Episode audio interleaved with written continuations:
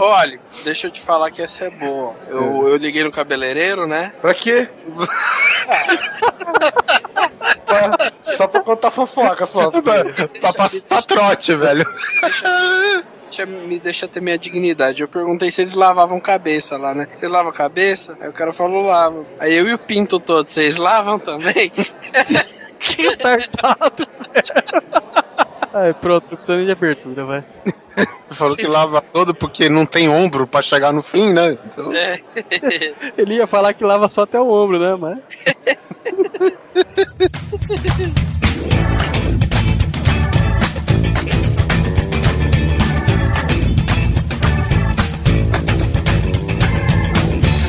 Grande Coisa.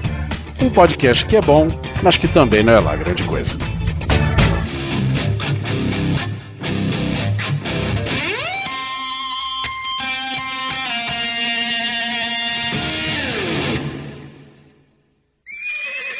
A vingança nunca é plena.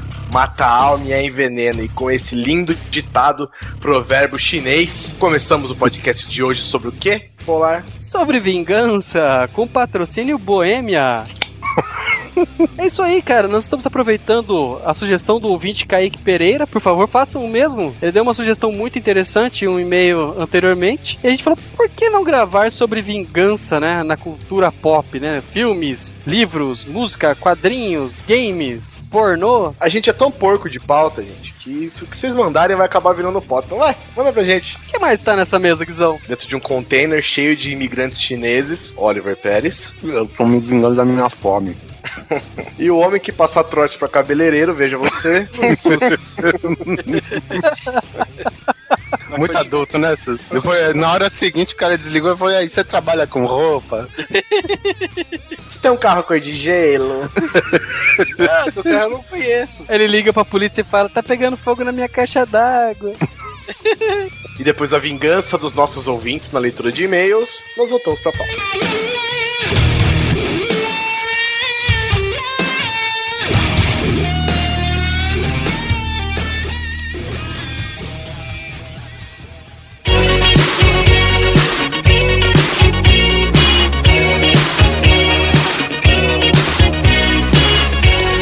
E vamos a mais uma leitura de e-mails, seu Guizão. Quem não está desta vez aqui? Eu acho que você está se vingando do Alan Polar. Pois é, o Polar foi fazer um implante de queixo. Esperamos que o queixo não rejeite o corpo. Mas isso aí, desta vez estamos aqui é, para ler os e-mails no episódio sobre o episódio 9. Aqui nesse episódio 10, que, como vocês puderam ver aí logo no início, mais um cast aí. Dessa vez, olha só, pela primeira vez com um- uma pauta sugerida pelo ouvinte, né? Veja você. É, vamos falar de filmes de vingança logo depois dos nossos recados. Então, como o Polar já fez questão de lembrar, né, cara, agradecer o ouvinte Kaique Ricardo aí, o Kaique Ricardo Juliano Pereira, pela excelente dica, né, cara? Então, é só pra lembrar também que você, né, além do Kaique, pode, pô, fazer a mesma coisa, né, cara? Dar algumas ideias legais. Você, assim como o Kaique, Assim, assim como tal qual, né? Bom que seja. Bom, enfim. E vamos para os nossos e-mails. É, mas antes disso, eu quero deixar uma coisa pra vocês aqui, gente. Ó, seguinte, curtam a nossa página do Facebook, barra Grande Coisa, e o nosso Twitter, arroba Grande Coisa Underline. E nesse exato momento, a nossa página do Facebook está com uma promoção, meu querido. Eu não vou falar qual, é uma promoção muito foda. E, se e para você participar, você tem que lá ver. Olha só, seja mais um dos, dos mais, agora mais de 3 mil curtidores.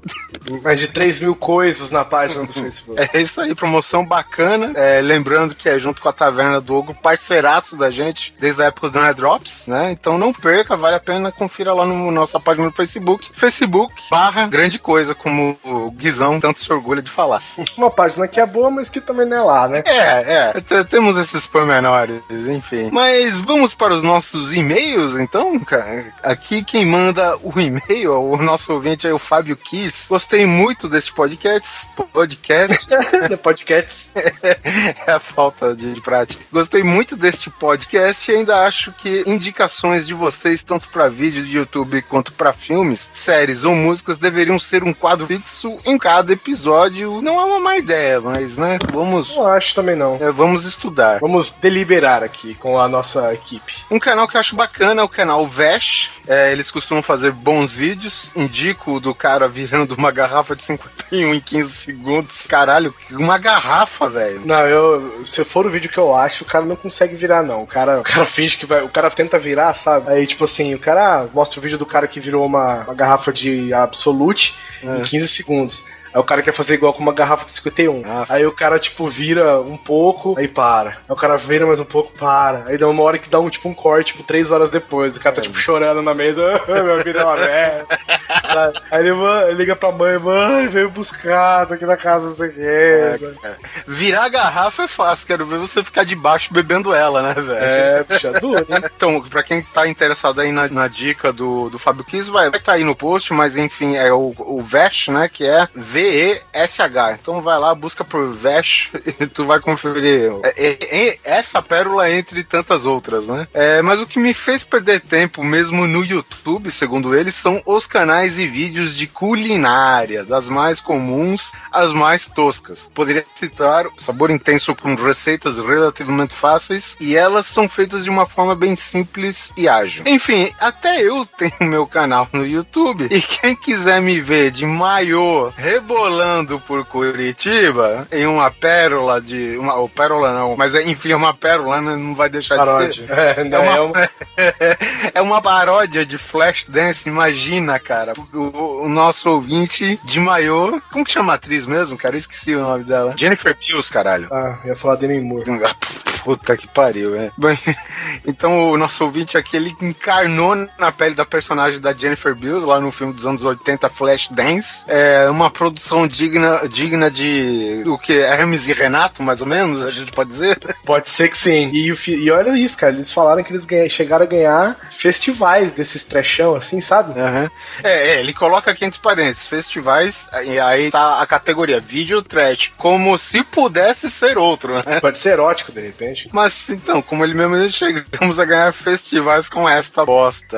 Ah, nunca se sabe, né, cara? Às vezes você acha que é bosta, mas tem pessoas que dão né, o seu devido valor. Vou te falar uma coisa, Fábio. Tem gente que ganha dinheiro com isso na internet. Exatamente. Tem gente que fica famosa, ganha dinheiro com isso e deixa o seu trabalho, né, secular aí. Quem sabe de repente você não é a nova musa da dança do Brasil. Mas, gente, ó, a gente vai deixar no post aqui um vídeo do ouvinte, Fábio Kiss, de Foz do Iguaçu, que foi fazer palhaçada em Curitiba, né? Não mora lá. Então, e agora vamos para os comentários, para pois, dos nossos, dos nossos ouvintes, o nosso post do episódio 9 sobre dicas para desbravar o grande buraco negro que é o YouTube. O pessoal gostou bastante, viu, cara, das nossas indicações. Eu confesso que eu fiquei impressionado porque, assim, é- como é, o podcast é um programa de áudio, né? E é, às vezes a gente fica, fica naquela dúvida, pô, a gente tá falando num, num programa de áudio sobre vídeo, né? Então É. a gente não sabe como que ia ser a, a receptividade da, do cast e, pô, foi grande, cara. É, o pessoal gostou bastante que a gente. Eu acho que a gente tem um, um dom, pode-se dizer assim, né? Não sei se é, se é um dom de verdade.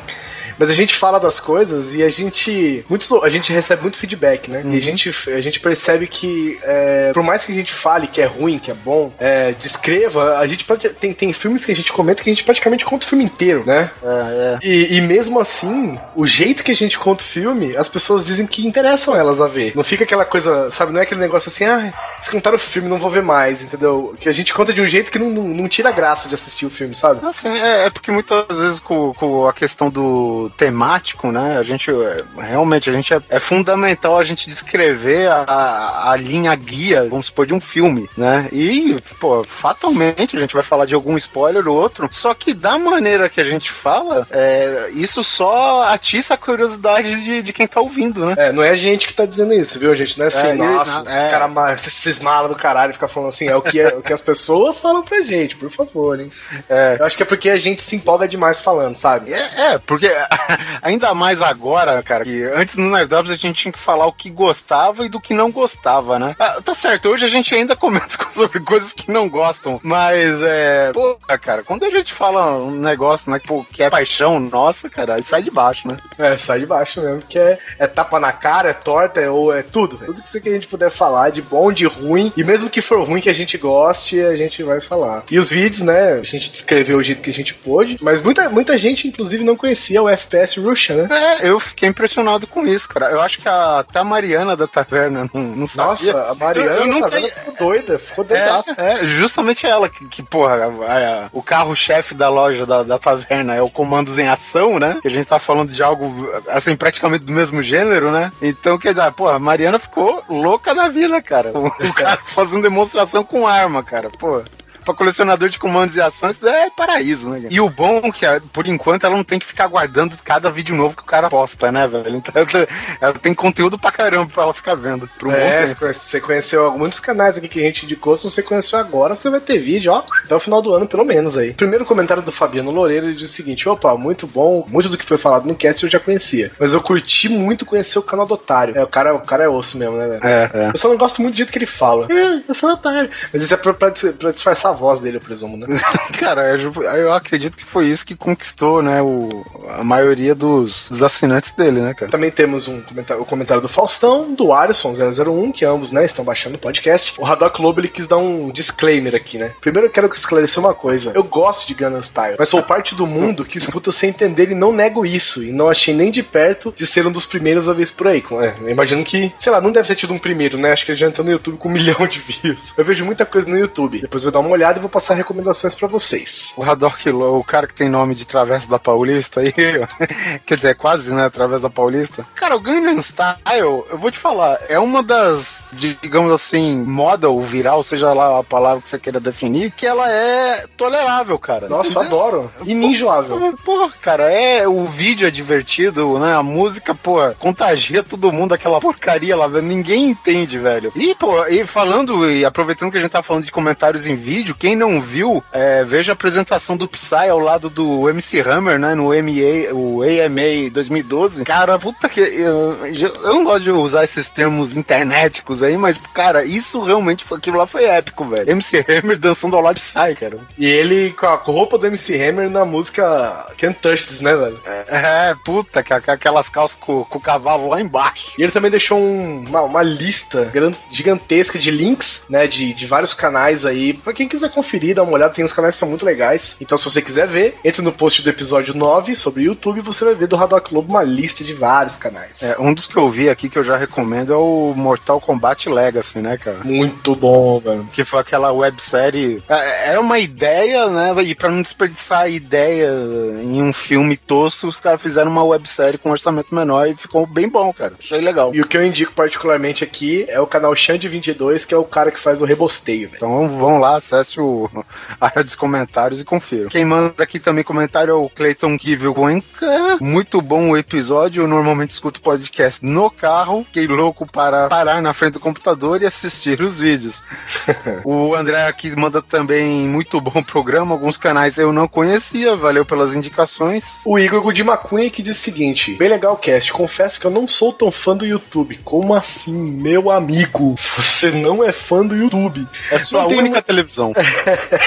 não tenho muita paciência com vídeos. Mas sabe o que vocês fizeram de legal? Vocês não ficaram narrando um único vídeo. Simplesmente deixaram a indicação pro canal e cada um pode ver depois. Pois é. E não só isso, gente. É, não só o Haddock, o André, várias pessoas deixaram vários links aí de vários canais para vocês acessarem também. Oh, bacana, bacana. Foi um post colaborativo. Quem manda várias indicações aqui é o nosso ouvinte das antigas aí, o Frank Castle. Aqui ele disse que ele conheceu o Epic, conheci esses através do vídeo do. Veja só, foi justamente que eu citei. Master Chief do Halo, né? Versus Leônidas do 300, cara. Os, cara, os caras mandam muito bem. Eles fazem rap melhor do que os rappers oficiais, cara. Muito, cara, muito bom. São muito foda, cara. E eles, assim, a sátira que eles fazem, né? A paródia, que eles acabam fazendo do duelo de um personagem com o outro, cara, meu, é muito bom. Um esfregando na cara o que fez de melhor, de pior, meu, muito bom. Aqui ele manda aqui indicação, uma indicação aqui de, de canal do YouTube, que é o Cosmic Gaming, que é um canal aí de games, obviamente. Um abraço pro Felipe Stocker, nosso amigo, jogador de Battlefield conosco. E não se esqueça você também, se você não faz parte do nosso Platoon no Battlefield, acesse lá e procure grande coisa. Um pelotão que é bom, É. mas que também não é lá grande coisa. E temos também nosso amigo Rafael, o Ah. Smoke. É, o Rafael Smock, ele geralmente, né, quem publica podcast, manda, sei lá, o, o- assim, o padrão que o pessoal tá fazendo é três arquivos com três qualidades diferentes de áudio, né, para a melhor necessidade de cada ouvinte, mais um arquivo zip para quem tem dificuldade de baixar arqui- arquivos MP3 no trabalho, né, coisa do tipo. O Smock, o cast dele também está saindo no, no seu canal de Smock, que é youtube.com barra taberna do Smock, então confira lá, os episódios estão saindo lá também pelo YouTube. Não só isso, ele tá, ele tá fazendo agora. Ele tá fazendo uma espécie de, de, de detonado de vários jogos antigos, old school, sabe? Ah, mano, legal, legal. Então ele tá com um detonado aí do. Não, é um game commentary também, né? Do Mega Man. Também quem manda aqui é o Gustavo Pereira. Você virei fã ouvindo o cast número 3, quando minha internet ficou off o dia inteiro. Já tinha baixado todos. Sim, senão você, você seria mágico. E é fato. Somos. Aquele tá. O 3, o que, que é? O do, de ódio, né? Que a gente fez. É. E é fato que somos tratados bem quando estamos comprando. Depois nem telefone eles querem atender mais. Rai, nunca mais. Vou para a GVT. É. Não, nunca tive vitória tão cedo. E aqui sobre esse episódio, ele gostou pra caramba aqui do Dance with the Star Wars Stars. Muito bom. E por último, o Israel César, que disse que não deveria ter visto o Silent Finger, porque ele gostou e acha que não era pra ter gostado. É foda, cara. Esse desenho é muito. É, mu- é, é desenho pra gente bipolar. Ele é escroto, mas é bom pra caramba. É, vou contar, vou confidenciar uma coisa pra você também, Israel. Eu também gostei. E é isso aí. Esses foram nossos e-mails e comentários do episódio 9. E agora, vamos para a vingança! Vendetta! Oh,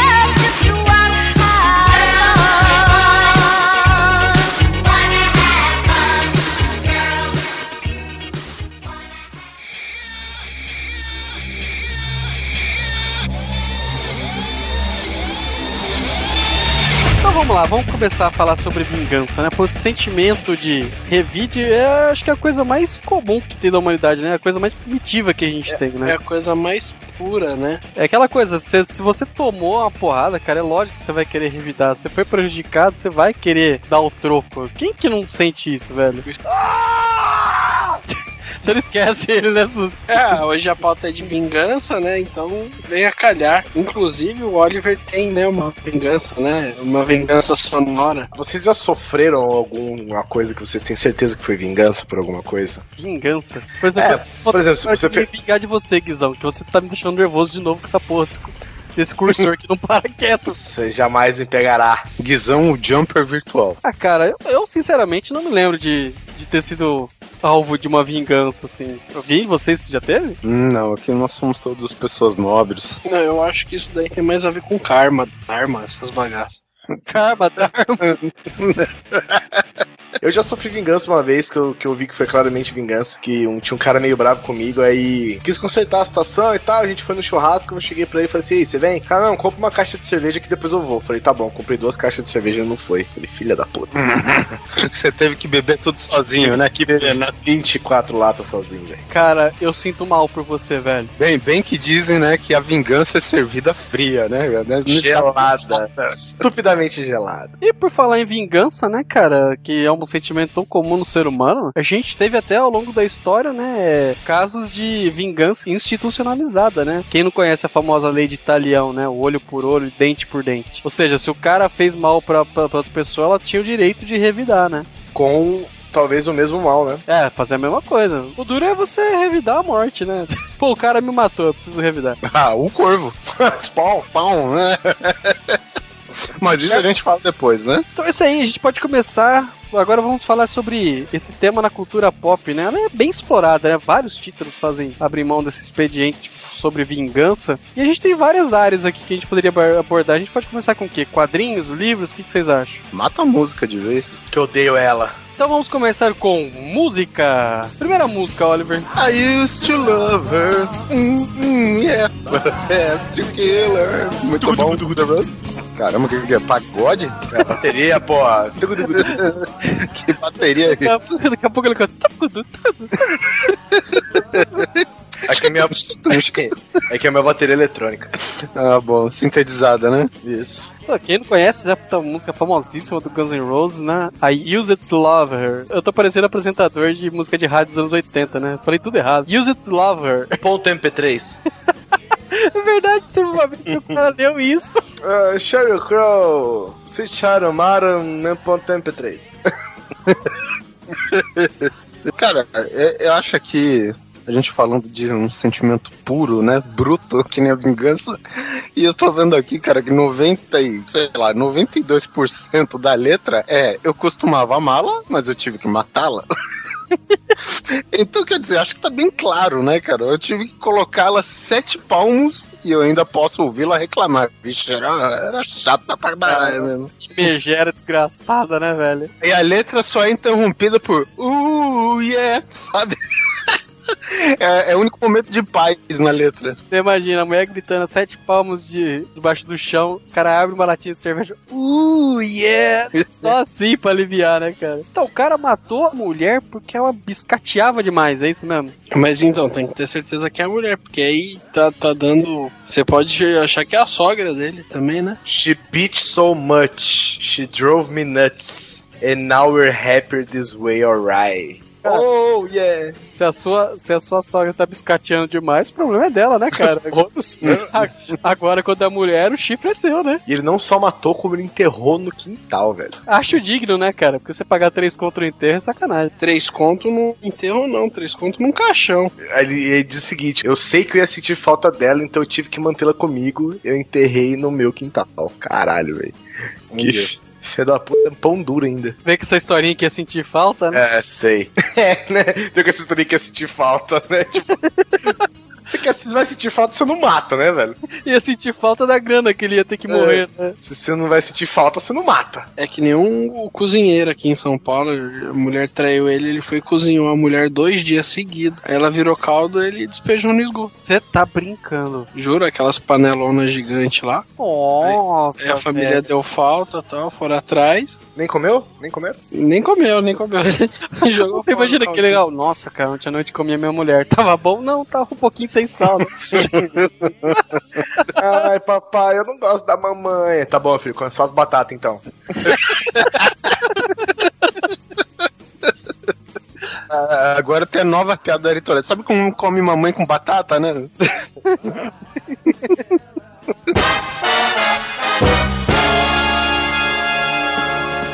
Bom, próxima música nós temos aqui. É, é interessante, né? Chama Cleaning Out My Closet, do Eminem. Que é, é, é interessante. Essa música é a vingança do Eminem contra a mãe dele, né, A cara? própria mãe, velho. É correto dizer que a gente pode, assim, nos referir ao Eminem como um verdadeiro filho da puta? Olha, dizem Mas, mas eu acho que. que dá processo, né? Mas É, mas eu acho que a mãe dele não era, né, não biscateava muito, não. Porque, ela, acho que ela só era uma bêbada, desgraçada. é, e era, é, e era filho da puta com ele, né? Nossa, cara, você lê, você lê a letra, velho, é de assustar, né? O irmão do, do, do Eminem morreu, ela teve a cara de virar pra ele e falar, meu, queria que tivesse sido você no lugar dele, né? E a vingança, e a vingança do cara foi justamente contar toda a história na música pra todo mundo saber quem era ela, né? A mãe dele fez uma música depois, né? Aí, Mas eu garanto que não chegou aos pés da fama do Eminem, né? É, mas eu não acho que não é nem ela que grava, acho que ela contratou umas pessoas pra fazer, quer ver? porque, tipo assim, acho que cleaning out my closet, né? Quer dizer, eu tô limpando, tô limpando meu armário, porque tem aquela coisa de você falar, né?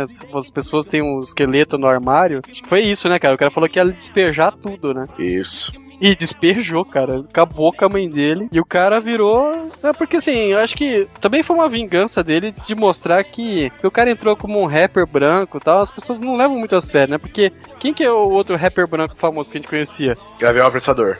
Vanilla Ice, né, cara?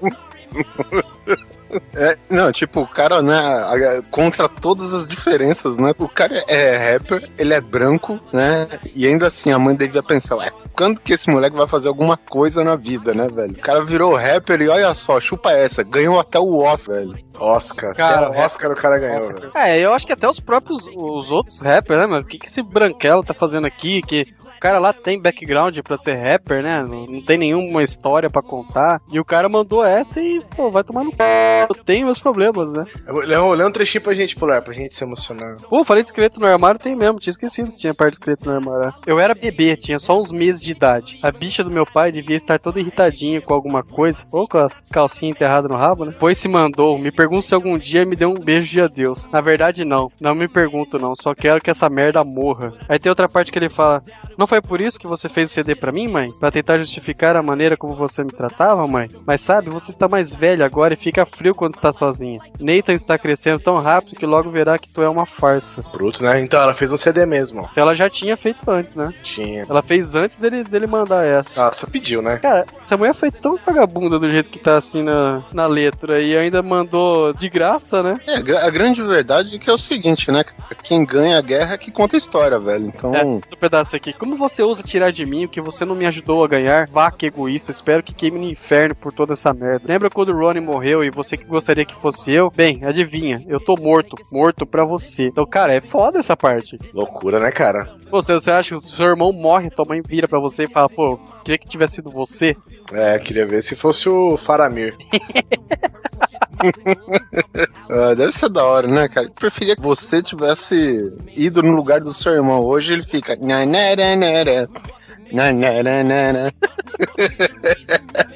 Caraca, velho. Tem uma outra música que é muito foda também, que é Death on Two Legs, que é do Queen, né? Que foi uma música que o Fred Mercury fez pensando no empresário da banda, no ex-empresário da banda, né? Eu achei que era uma música que o Coyote fez em homenagem ao Papaléguas, né, velho? A música já começa assim, ó. You suck my blood like a leech, né? Você me sugou como um sanguessuga. You break the law and you breach. Screw my brains till it hurts. You've taken all my money and you want more. Ou seja, devia ser uma pessoa muito boa, né? Uma É, pessoa tipo, é tipo ética. o Charlie Brown, né? Brigando com o cara lá, com o Champs. Com chaps. Nossa, né? Isso a gente pode falar depois, né? Isso é uma vingança? Esperou o show acontecer pra, pra falar em público todas aquelas merda pro cara? Desligou mas é que- o microfone do cara, velho. Ah, mas é que tá. Será que é uma vingança ou será que o cara é tão filha da puta que ele consegue armar tudo isso e ainda querer sair por cima? Aí, eu já não sei. É, Joe. Se vocês fizerem isso, eu vou me vingar de vocês, tá ligado? Farmina Charlie Brown não perdoa. Charlie Brown, Charlie Brown. Charlie Brown. E, e isso você falou gesticulando como um louco, né? Lógico, até bati no meu saco sem querer aqui. Death on two legs, you're tearing me apart. Death on two legs, you never had a heart of your own. Nossa, o cara fala que não tem coração, você está acabando comigo. Você levou todo o meu dinheiro, quer mais. Se respeita a lei e escapou ali, né? O cara é muito. Um cão com doença. Mas o engraçado é que o Fred Mercury fez essa música, mas não, não era todo mundo que concordava, parece muito com ela, né? Se eu não me engano, o o guitarrista. empresário, no caso, não concordava. Ah, com certeza. Depois, depois ele fez aquela na, na sequência pro empresário também. Love of my life, you hurt me. Sabe? é porque o empresário fudia ele e ele gostou, né, cara? Cara, a música começa com uma ópera de piano, velho. O bagulho. Parece que vai ser uma puta música pesadíssima, né? Dessas que o Queen sabe fazer. Bom, é, né? Uma dessas que o Queen sabe fazer. É, mano, desmancha prazer, sacana, presunçoso, pouca bosta. e essa música não é muito famosa, né, cara? Não é muito conhecida do Queen, né? Acho que o pessoal meio que deu uma bafa nessa música, porque, como eu falei, não era todo mundo que achava que o cara era, tinha sido tão filha da puta assim, né? É, ela ficou sendo com mais um. Que nem os caras chamam B-side, né, cara? É uma música assim, tá lá na, no repertório todo do Queen, mas os caras não, tocam não tocavam em show, né? Não, assim, não, não tinha um processo de divulgação muito grande da música, né? Como a maioria das bandas tem, né? É Aquelas músicas que só entram na seleção quando o cara morre, né? Que o nego lança uma puta coleção especial e tem que encher, o nego bota essas músicas. É, é. É, mas é isso mesmo. Mas a música é muito, mas a música é muito fera também, mesmo assim, né? Eu acho legal aqui, ó. Você se sente satisfeito? Você se sente como se tivesse suicidado? Eu acho que você deveria. A sua consciência está tranquila. É, ela pragueja você à noite. Você se sente bem? Você se sente bem? Cara, ele ficou, cara, ele perdeu uma grana, hein, velho? Como você consegue dormir à noite, seu filho da puta? Você Nossa. me fudeu, velho. Cara, um cão com doença, velho. A dog with disease. Lembrando que o cara que fez a música tá vivo até hoje, né? Que é o Brian May. O, o Fred Mercury apenas empresta sua voz, né? A criação do cara. Vou falar que perdeu um amigo, viu? Não, parece que a música. Não, não é. O Brian May canta e Fred Mercury que escreveu? Bom, o cara aqui tá aqui. Brian May, letra e compo- composição. Ah, porque eu ouvi dizer que o Fred Mercury também tava puto com o cara. Eu não sei, dane-se também, né? O importante é a mensagem. Bom, quando o empresário faz cagada, normalmente a banda inteira fica puta com o cara, né? A não ser que você levou uma nessa também, né? É, Por fora. fica menos. Aí você fica menos. Você só fica um pouquinho putinho só pra aparecer, né? Você faz que nem o Pelanza, né? Chupa meu cu. Será que eles que não foi ideia desse, desse cara também o clipe lá da Want to Break Free, cara? Os caras ficaram. Quer dizer, com exceção do Fred Mercury, o resto dos caras ficaram bravos pra caceta. Fa- faz sentido, faz sentido.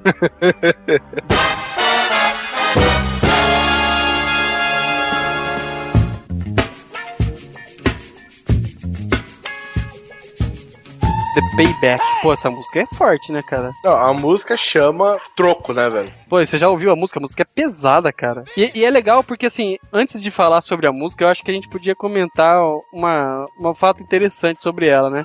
Que a música, ao mesmo tempo, é uma, é- ela é uma vingança fora dela mesmo, porque é uma música sobre vingança e, e, as músicas desse álbum, né, que o álbum também chama The Payback, eu acho que o James Brown, empresário dele, queria ver se conseguiam colocar numa num filme, né, usar como trilha sonora num filme que chamava Hell Lap Harley, que é sobre o, tipo uma máfia dos negões, sabe, da, de Nova York. Mas aí o diretor do filme rejeitou porque disse que não era muito funk, sabe? Aí, pro, aí para completar a cagada, o álbum foi eleito o número um da categoria Soul naquele ano e muitos críticos consideram ele como um marco na história do funk. Agora vai entender, né? Quer dizer, é- ele é o ápice da vingança em todos os sentidos, dentro e fora da música, né? É James Brown mandou o Suck My Balls, né, velho? É, ei, você tem, você tem, tem que ter o troco. Um grande troco. Pô, o cara manda, pô, sair com a minha namorada não está certo, gritando palavrões, você quer lutar? Quer brigar? Troco é uma coisa que você tem que ver. Irmão, você quer fazer uma maldição pra mim? Velho, o cara devia estar muito louco, né? O cara, o cara tava achando que o mundo inteiro tava contra ele, né? Gritando maldição pra todo mundo, né? O cara, eu sou louco, eu tô louco. E o James Brown era louco, né, meu? Ele ficava bem louco. Ó, tem uma história, não sei de fatos ainda. Se a gente se estiver errado, me corrija. Não por sei favor. ainda, né? Nos e-mails. É, eu ouvi dizer que o, o Jimi Hendrix tocava pro James Brown e no meio de uma música qualquer, qualquer música louca assim, o, J- o Jimi Hendrix começou a fazer um, um solo desses alucinógenos de guitarra. Aí as pessoas começaram a delirar no show, delirar assim, pular, gritar, ficar loucona. Dessas que só faziam quando o James Brown tava fazendo as maluquices dele, É, né? peraí, a pessoa fica loucona no show do Jimi Hendrix, é default, né? É, mas você foi depois. Aí. E ele e o James Brown ficou puto, cara, que ele fez isso. Como assim? Como assim você brilhou mais que eu no meu show e mandou ele embora? Até onde eu sei, não sei se é verdade, não sei de fatos, mas É, eu sei dessa história. Deve ser a fase do Jimi Hendrix ainda certinho, né? Cabelo batidinho de Isso. lado. É, tocava em banda, né, velho? Tô vendo aqui, parece que era assim, da época que o, a banda chamava Famous Flames, que é tipo cham- chamas famosas, né? Parece que realmente teve um tempo que, em 66, que eles chegaram a tocar na mesma banda. É. Agora, aqui não, É fala- não tá falando sobre a, a saída dele, não. Ah, então eu estou contando aqui um, uma Uma teoria fofoquita. da conspiração. Uma fofoquita, a teoria da conspiração, hein? Jimi Hendrix foi demitido por James Brown depois de se brilhar mais que ele no show. E qual foi, e qual foi a vingança do Jimi Hendrix? Tacar fogo na guitarra. não, não tô falando que foi vingança, tô falando que, o- que o James Brown já era doido mesmo, né, cara? Ah, cara, mas isso mesmo acontece pra caralho, né? Quantas vezes você ouve de um jogador de futebol que errou e foi reprovado aí na, na peneira do, do, do, sei lá, do, do São Paulo, o cara hoje brilha no Barcelona, né? Coisa assim. É foda. É, cara, a música, assim como o futebol, é tem muito. É, nego, é ego gigante, né? Disputando. Então, esse tipo de coisa vai acontecer sempre, né? Tem uma outra música aqui, que é do Theory of a Deadman, que assim, na verdade, a letra nem é tanto assim sobre. Sobre vingança, né? Mas o clipe mostra uma vingança razoável e tem um, visual, digamos assim, apelativo, né? Clica no link do post, meu amigo. A letra fala de uma, pelo jeito assim, não sei se é um homem ou falando pra mulher ou uma mulher pra um homem. A pessoa, de uma pessoa que toda hora tá dando mancada, né? Aquele famoso marido, a mulher bêbada que tá sempre dando palhaçada. Famoso cunhado, né? É, sabe, a pessoa que sempre promete mudar e não muda, faz a baixa a garrafa, finalmente tem algo a dizer, dá uma olhada em volta, você encontra a pessoa, vai encontrar outra pessoa pra brincar, levanta e sai daqui, você sempre tá tropeçando, cai fora, sabe? Cara, eu não sei, essa moça parece que ela fez o. Ela participou da primeira temporada do Two and a Halfman, cara. Tem, lembra tem um episódio que o Charlie tá saindo com uma mãe separada? Ah, Parece ela, cara. ah, ela assassinou o cara. É, entendeu? A metáfora do vinho significando sangue. Que bonito. Olha que bonito. É, pareceu sangue mesmo, porque o, o vinho mais vermelho da história da humanidade. Sangue de boi, né? Nossa próxima música é Fuck You, né? Que apesar de ser uma vasta palavra utilizada em milhões de músicas, em títulos, em letras, em tudo. É, a nossa a versão que a gente vai falar aqui é do CeeLo Green, que ele fala sobre uma mulher que é uma aproveitadora, uma usurpadora pra quem assiste SBT. Usurpadora, velho. Aqui pariu, velho. Usurpadora, né? Olha o gancho. e é engraçado que ele canta a música. A gente precisa colocar novela na pauta também? Ah, não. Ah, se for novela, qualquer uma da Globo. Desde que surgiu a televisão. Ele canta a música como se ele já fosse o CeeLo Green, né? E é engraçado que a música já começa assim. Eu vejo você andando pela cidade, vejo você dirigindo pela cidade com a garota que eu amo, e eu tipo, foda-se. é muito bom, cara. Ou, ou vai se fuder, né, Ou cara? vai Porque se tá fuder, muito né? puto. É, Porque assim, ele, ele fica se comparando, né? Falando que assim, ele era mais um Atari e o rapaz era o Xbox, né? é, me desculpe se eu não podia comprar uma Ferrari, mas isso não significa que eu não conseguia te levar lá. ah, cara. E assim, agora ele é um cuzão, né, cara? Agora ele tá nadando na dineira. Como fala por aí, né? Tá por cima da carne seca, né? Seu, né, carne seca. E ele tá mandando ela se fuder, né, cara? Até ele diz, ó, eu disse, se eu fosse rico, talvez eu estivesse com você. É, isso não é alguma coisa, Ou seja, nada como dar aquela virada na vida ficar famoso, né? né? Ou rico, né? É, porque Não é, já fala, cara, não tem remédio melhor pra depressão do que ser rico. É, dinheiro não compra felicidade, mas ajuda a sofrer em Madrid, né? É melhor você chorar no banco de uma Ferrari do que no banco do Fusquinha, né, cara? Uma, uma pessoa que trabalha lá no, no- no mesmo prédio que eu, ela viajou pra, pra Bruxelas, né? Ela viajou pra Bélgica e tava acontecendo uma situação lá e ela ligou dizendo que ela tava muito triste, muito chateada. Eu falei, é fácil ficar chateado na Bélgica, né?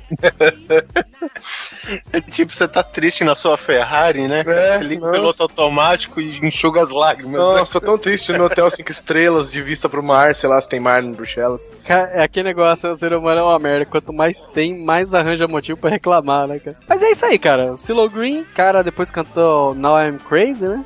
É, depois ele transformou essa porcaria dessa música aqui em uma versão mais, sei lá, versão livre, né? Para crianças e adolescentes, aí virou uma merda essa música. Não, mas é, tem uma coisa que substitui o fuck, o como que virou? Forget you. Forget you. Eu acho que no show, só pra. eh, No show ele podia fazer a vingança contra o politicamente correto, né? Só falar fuck you. Ah, eu acho que no show ele fala só fuck, né, velho? Porra, o cara escreveu desse. Alguém, né?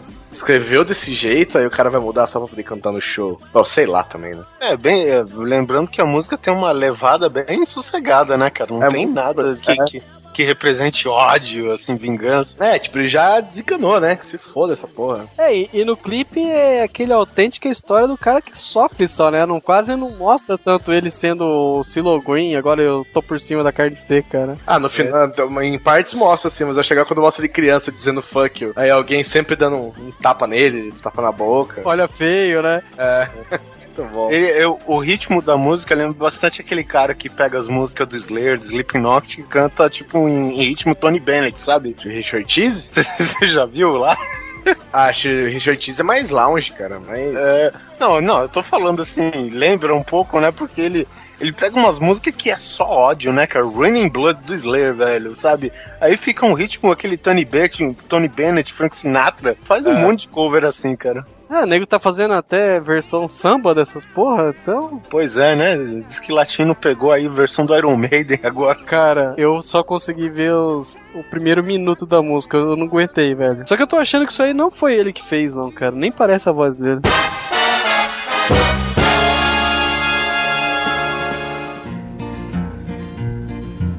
Vou falar de uma música aqui do, do Johnny Cash. Eu só ouvi uma versão ao vivo, mas aqui, meu, basicamente conta a história de um cara chamado Susana.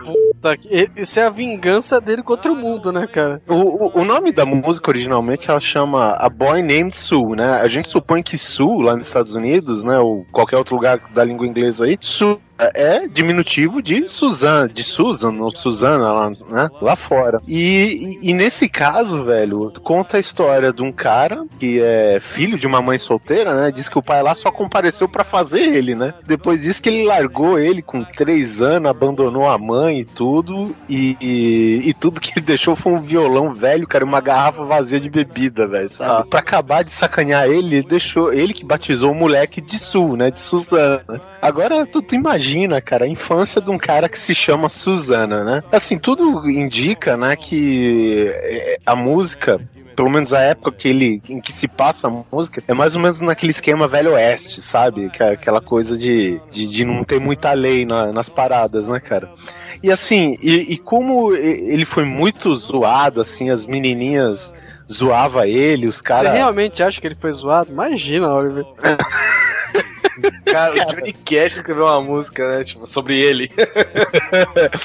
Porra, né, cara? O, o Johnny Cash, assim, a, a mídia batizou ele, né, do, do Man in Black.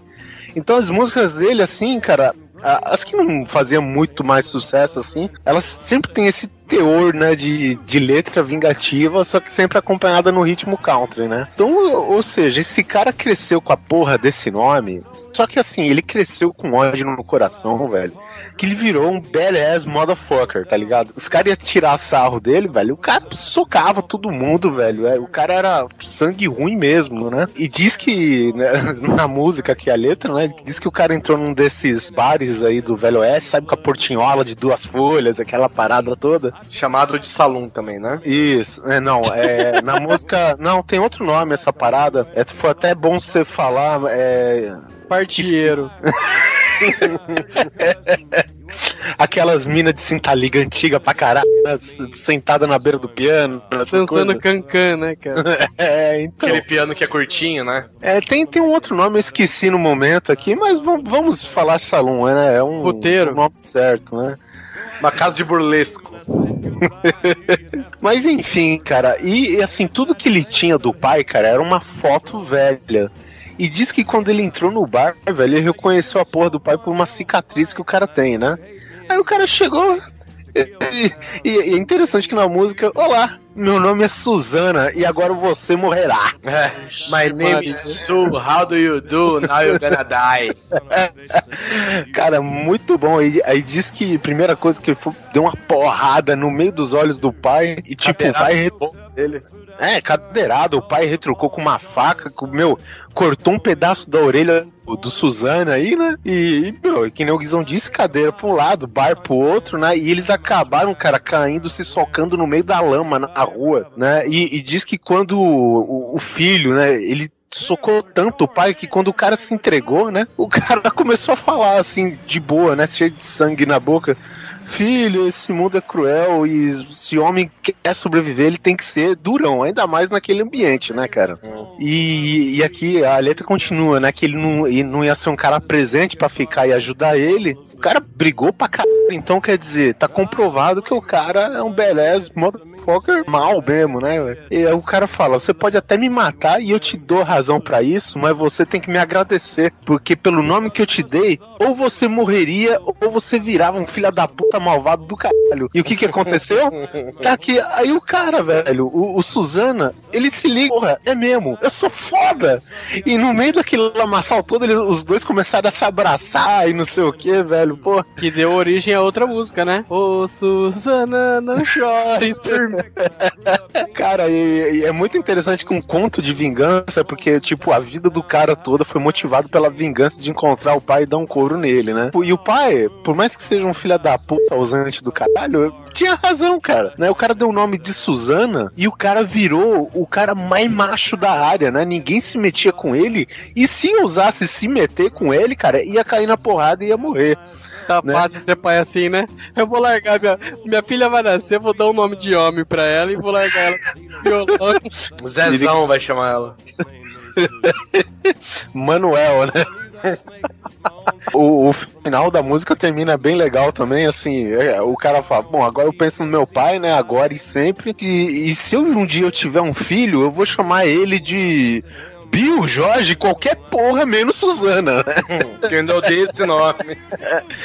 Cara, mas a, assim, a música é fenomenal, cara, velho. Tu, tu- cada final de refrãozinho, como é uma música ao vivo, assim, a, a versão que, que eu escutei, pelo menos, cara, tu vê que a, a- cai na gargalhada, assim, velho. Porque não é só a, a, a questão da, da letra da música, mas a interpretação também do Johnny Cash, que é muito foda, né? Não, o cara, o Johnny Cash era demais a música dele, né, cara? E pra terminar essa sessão de música, eu deixei o melhor pro final, né?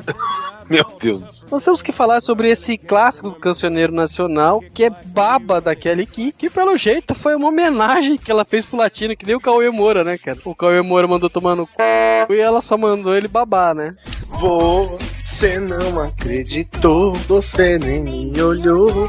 Disse que eu era muito nova pra você, mas agora que cresci, você quer me namorar. Baba, baby, baby, baba, baba. Bom, Convenhamos, né, que o latino deve estar triste pra caralho no meio dos peitos de outra, né? Ele não tá com a Graciane agora? É uma que faz tanta musculação que parece homem de vez em quando. Não, é é a mulher do, do Belo, Belo. Do Belo. Eu tô me confundindo com o marginal, né? Mas isso aí, essa é a música típica da. Que, a gente vê no Facebook, né? Aquelas imagenzinhas. A feinha virou bonita, a novinha cresceu. E você? O que, que você é agora? É porque convenhamos, cara, se a gente pega a imagem da Kelly Key do latino nos, né, na fase, digamos, pessoas normais, né, com salário padrão, velho, era triste, velho, cara. Principalmente o latino, cara, aquele rabicozinho na Nossa, nuca, era bigodinho. Pô, velho, você não precisa nem fazer música de vingança, só postar uma foto dele, né, cara? Aquela época do Oh, baby, me leva. Boas épocas de, de, de ser um artista revelação no SBT, né, cara? E eu não sei, né, cara? Porque a Kelly Key mesmo, ela virou aquele fenômeno. tipo, Nossa, que mulher gostosa, loira e tal. Mas você pega as fotos dela, assim, antes do latino dar um trato nela, Ah, cara, é mu- mulher fabricada, né, cara? não tinha como babar, né? Cara, se você pega as fotos vai da, da Carla Pérez, velho. Nossa, Carla Pérez parecia um demônio, né, velho? Não, Carla Pérez no começo do Tchan ainda era o catiço, velho. Nossa, ela era muito destruída, velho. É a vingança contra a feiura, né, velho? Às vezes, por- pelo menos disso tá cheio na, na, na música popular brasileira, né? Quando não era nem El Chan, né? Era Gera Samba, lembra? Gera samba. Agora o Gera samba mostra pra você. A dança do Bobo que chegou de uma vez. Bota a mão no joelho. Dá uma encoxadinha. Tinha um programa de rádio que satirizava as paradas aqui e eles fizeram o, o Boquinha da Garrafa em espanhol, que era muito foda. Já escutaram ou não? Não. Cara, muito foda. Fica um cara gritando lá no, no fundo, em espanhol: Sube e baja la boquita la boteja. La boquita la boteja. Muito merda. A gente conseguiu sair completamente do negócio, cara. É a nossa vingança com a pauta, né, velho? Vingança com plot twist, né? velho?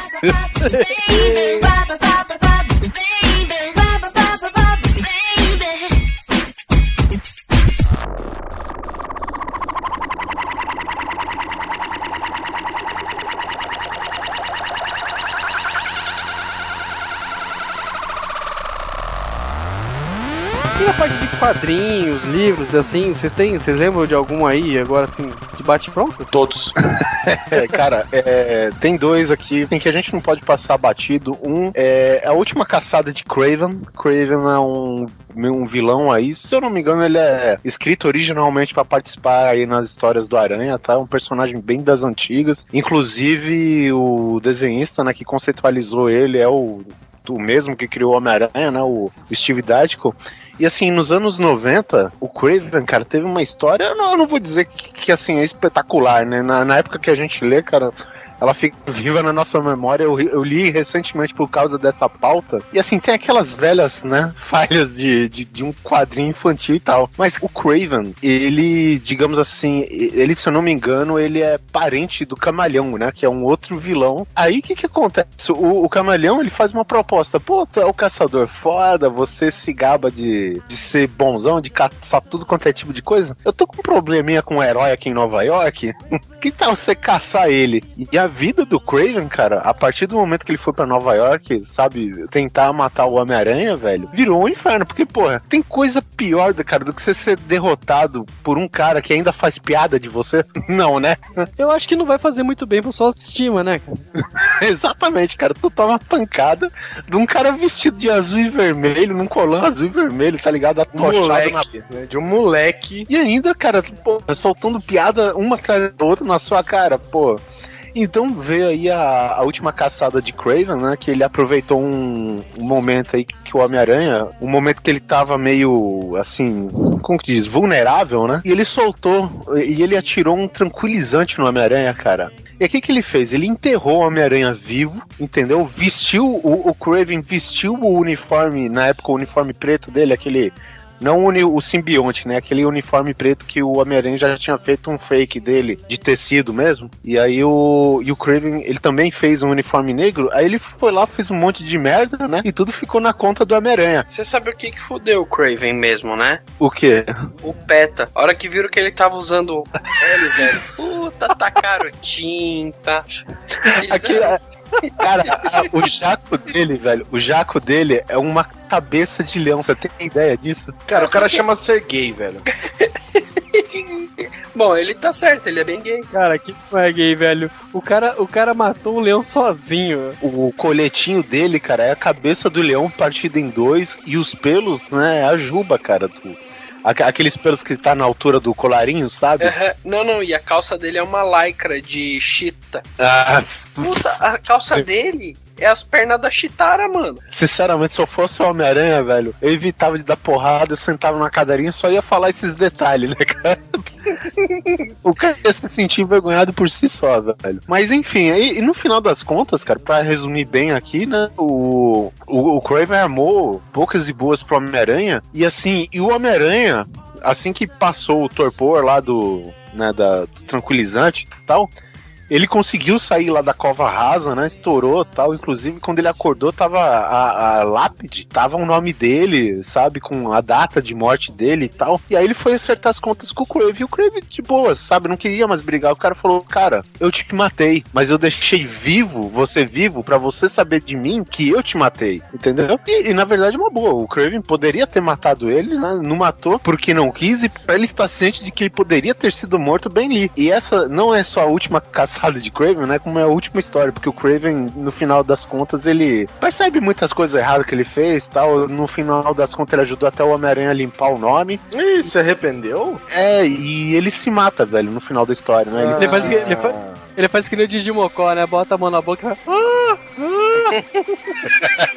não mereço viver. ah." Cara, vamos falar, né? Fraco, né, velho? É, é. É, mas assim, ele.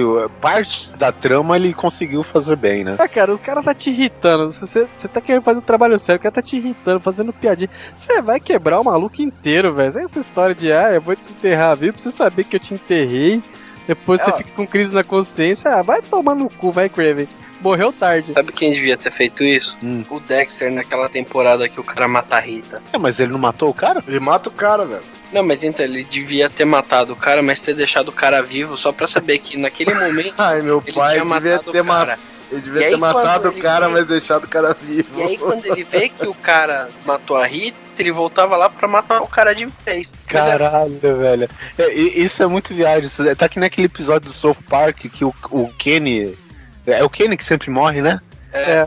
É que o, o, o Kenny teve um acidente do caralho. Aí ele acorda no hospital e aí os médicos acordam. Olá, você agora está legal, mas nós transplantamos sem querer uma batata no lugar do seu coração e você vai morrer daqui a 5 segundos. E. Caraca, Susi. o que eu mais gosto em você é a sua capacidade de colocar suas ideias em palavras, cara. Exatamente, a associação né, de informação é um negócio. Ele mata, mas deixa vivo. Aí quando ele vê que a Rita matou, ele mata, mas deixa vivo e mata de novo. Ô, cara, falando em vingança, Guizão, nos quadrinhos a gente esqueceu de colocar uma, hein? Michonne contra Governor. Puta que pariu, como é que esquece uma dessa? Cara, Ainda bem que lembramos. fala aí, Guizão. A Bichone, né, pra quem não conhece, é da Walking Dead, só é a personagem feminina mais foda da história e se e ousa dizer que é a personagem feminina mais foda da história do Walking Dead. Não digo a personagem feminina, a personagem mais foda da história do Walking Dead, cara. Michelle Rodrigues é uma bicha.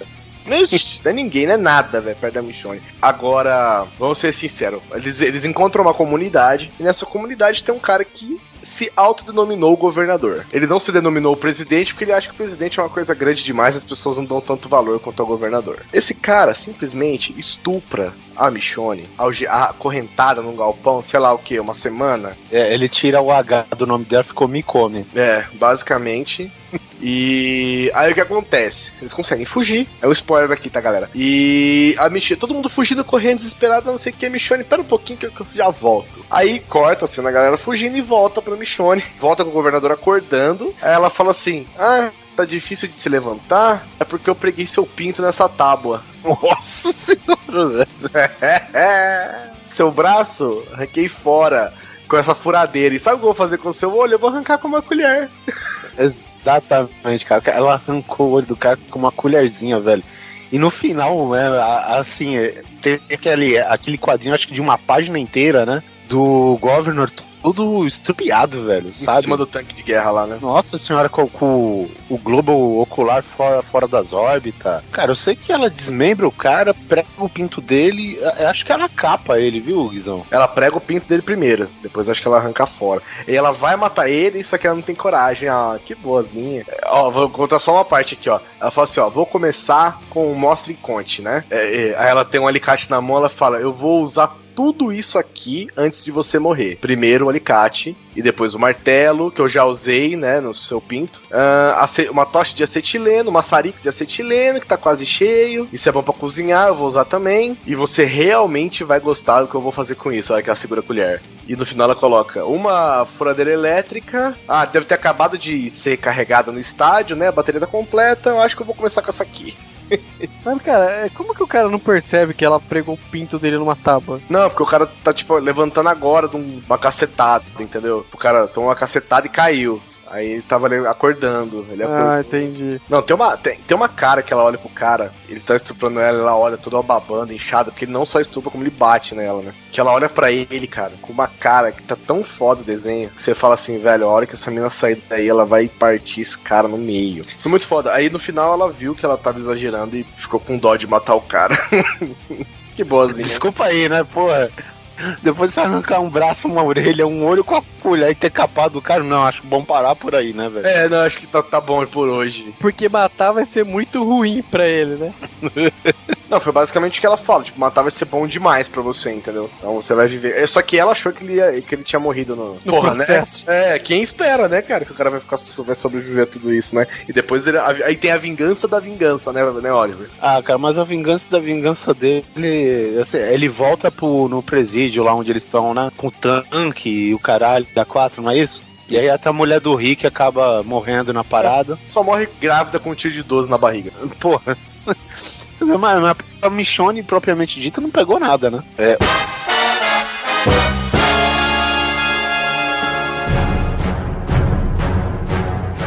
Outro conto aqui dos quadrinhos, que é esse sim é clássico, velho. Alan Moore escreveu V de Vingança. A gente tem a adaptação do filme, muita gente não gostou, eu acho bacana também. Tem as suas diferenças, né, digamos assim, mas processo criativo em prol do visual acho que é bacana também no filme. E o V de Vingança, cara, conta a história de uma Inglaterra totalmente usurpada por uma nova ditadura, né, cara? Cara, as pessoas estão extremamente oprimidas, meio aquela opressão silenciosa, na verdade, né, cara? E bom, e numa época de muito desespero, né, o povo da Inglaterra vota em um ditador, né, no caso Adam Sutler, né? E, meu, cara, o cara impõe um- uma política lá de punho de ferro, né, cara? Ele Austeridade, Oliver. Austeridade, que é o nome que se usa agora. Porra, É, o- muito obrigado, Zão. Sabia PS, que você é o. PSDB inglês, né? O cara coloca limitações em tudo, né, cara? Na, na fase aí do. Na parte do entretenimento, as músicas só passam pela aprovação praticamente pessoal dele, né? Cara, é, programas de televisão e, e sei lá, cara, qualquer coisa assim que vá de contra a política do cara, ele, ele toma medidas extremas, né, cara, pra é, extinguir qualquer elemento que vá contra o, o sistema político da, da Nova Inglaterra aí, né? Nova Inglaterra, o velho Brasil, né? Vai entender. É, toda ficção, né, tem o seu quê de realidade, né, velho? Mas enfim, e aí entra simplesmente um revolucionário, né, o V, o cara só se autodenomina como V, que o cara veste uma capa preta, né, a máscara do Guy Fawkes, e, cara, meu, declara guerra aberta contra o, o ditador e contra todo mundo que fez mal a ele numa prisão tempos atrás. Ele entra simplesmente para atacar pontos estratégicos né, da, da política do Adam Sutler. E, meu, e- ele vai começando de baixo até chegando nas cabeças, né, cara? É tipo o conto de vingança, né? Só que dele é a vingança com propósito, é a vingança de promover a anarquia, né? E, e assim, é um processo para libertar a Inglaterra do, do ditador, cara.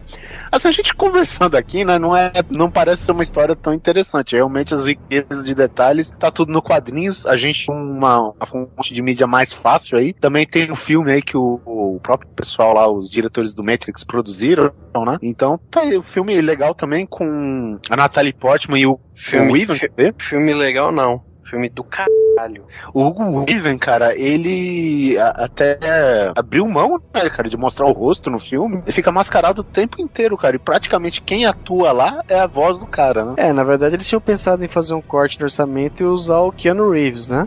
Porra. Porque aquele não muda a expressão nunca, então a máscara eu ia ficar natural. Eu nem precisar de máscara. Mas, cara, eu, cara, eu, eu gosto do filme, vou ser sincero, não, não vejo com aquele olhar crítico que tantos veem assim. São Assim, é, é uma é uma simplificação da trama, né, cara? Eu acho até necessário, às vezes, pra você traduzir pra um filme, né? É, porque se você fosse tentar colocar tudo, cara, é filme de 4, 5 horas. Quem que aguenta também, né? Sabe um bagulho que eu achei foda no filme, no caso? É que o, o Adam Sutler, ele. O personagem que faz ele é o cara que luta contra o sistema no 984, né, cara? É, exatamente. Eu acho muito foda essa. essa é, tipo, essa homenagem, né? Que eu, eu acho muito doido, cara. É, assim, o, o, o que acontece no filme também, o filme ele tem que ser uma tradução também pros tempos de hoje, né, cara? Porque o V, se eu não me engano, é uma história aí de. se- Sei lá, acho que foi escrita nos anos 80, né, cara? Então tem muita coisa que muda, principalmente na, na mídia, né? Move toda essa politicagem de hoje, né? Mas, mas o legal é que nesse filme você também vê bem aquele negócio do Big Brother, né? Não o Big Brother, o, o Big Brother, o Big Brother. o Não a Big nave Big Brother, né? É. Big Brother filme. Pra terminar essa parte de livros, a gente sabe que vai deixar muita coisa de fora, mas pra terminar e pra não dizer que a gente não fala sobre nada que é nacional, vamos recorrer a um clássico, né? Senhora, de, que é de José de Alencar. Então, pra quem não conhece, tô- pelo silêncio ninguém conhece. Cara, eu tive que ler na escola e não me faça comentar sobre esse filme, velho. Eu Esse livro. Dom Casmurro, hein? Uh, é verdade, né? O Casmurro também tem uma vingança aí. Ih, o Sussi, velho, eu vou me desligar desse programa. Ô, velho, Dom Casmurro é muito bom. É tipo uma história de vida. Do Casmurro, a, a Carol ela tem uma, uma interpretação legal do Dom Casmurro. Que, na verdade, o esquema não era nada com a Capitu, tá ligado? Que o Dom Casmurro era apaixonado pelo primo, cara.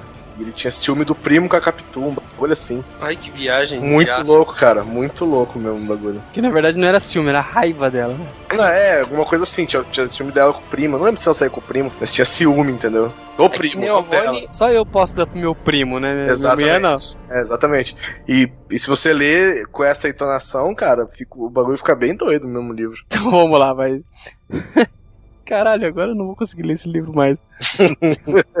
então, pra quem não conhece, né, Senhora, um livro do José de Alencar, escrito em 1875, né, na fase do folhetim. Jesus Cristo. Virou música do Guilherme Arantes depois. Vocês sabem né? onde o Polar trabalha, né, gente? Vocês sabem onde o Polar trabalha. Sessão de arquivos da USP aí de Bauru. Só esse filha de uma porra citar literatura brasileira clássica, velho. Não, cara, eu lembro muito bem quando eu tive que ler na escola. Eu lembro dessa história da, que é da Aurélia Camargo, né, e o Fernando Seixas.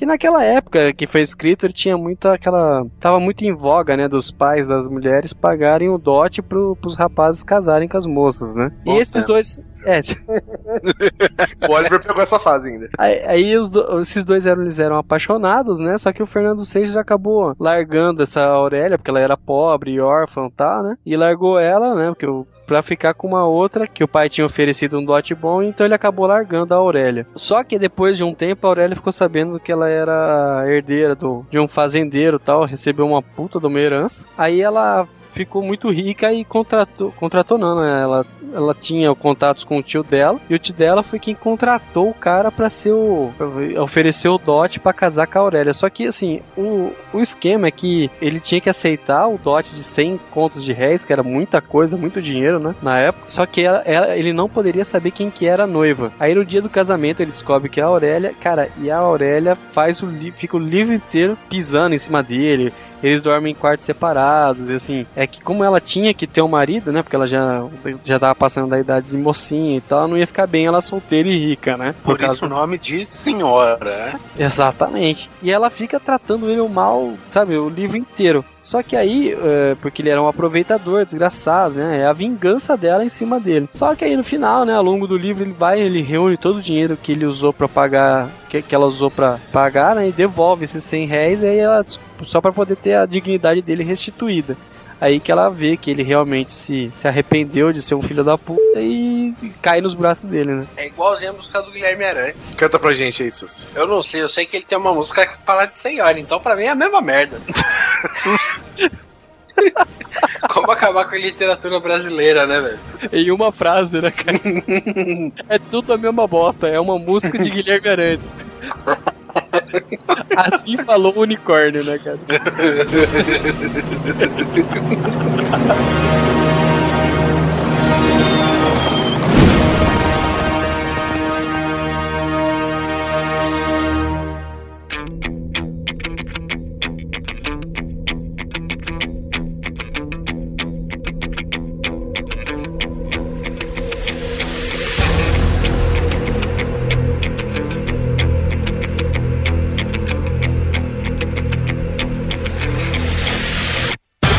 cinema, a gente pode começar, né, já com Kill Bill, né, emblemático dessa última década aí, clássico do Tarantino contemporâneo, que mostra a vingança como muita gente queria fazer, né, cara, com muito sangue e uma katana, por que não? Por que não, né, cara? É- ainda bem, é, os ouvintes não sabem, mas deu pau na gravação. Eu cometi a gafe horrenda de esquecer o nome do vilão, mas tudo bem.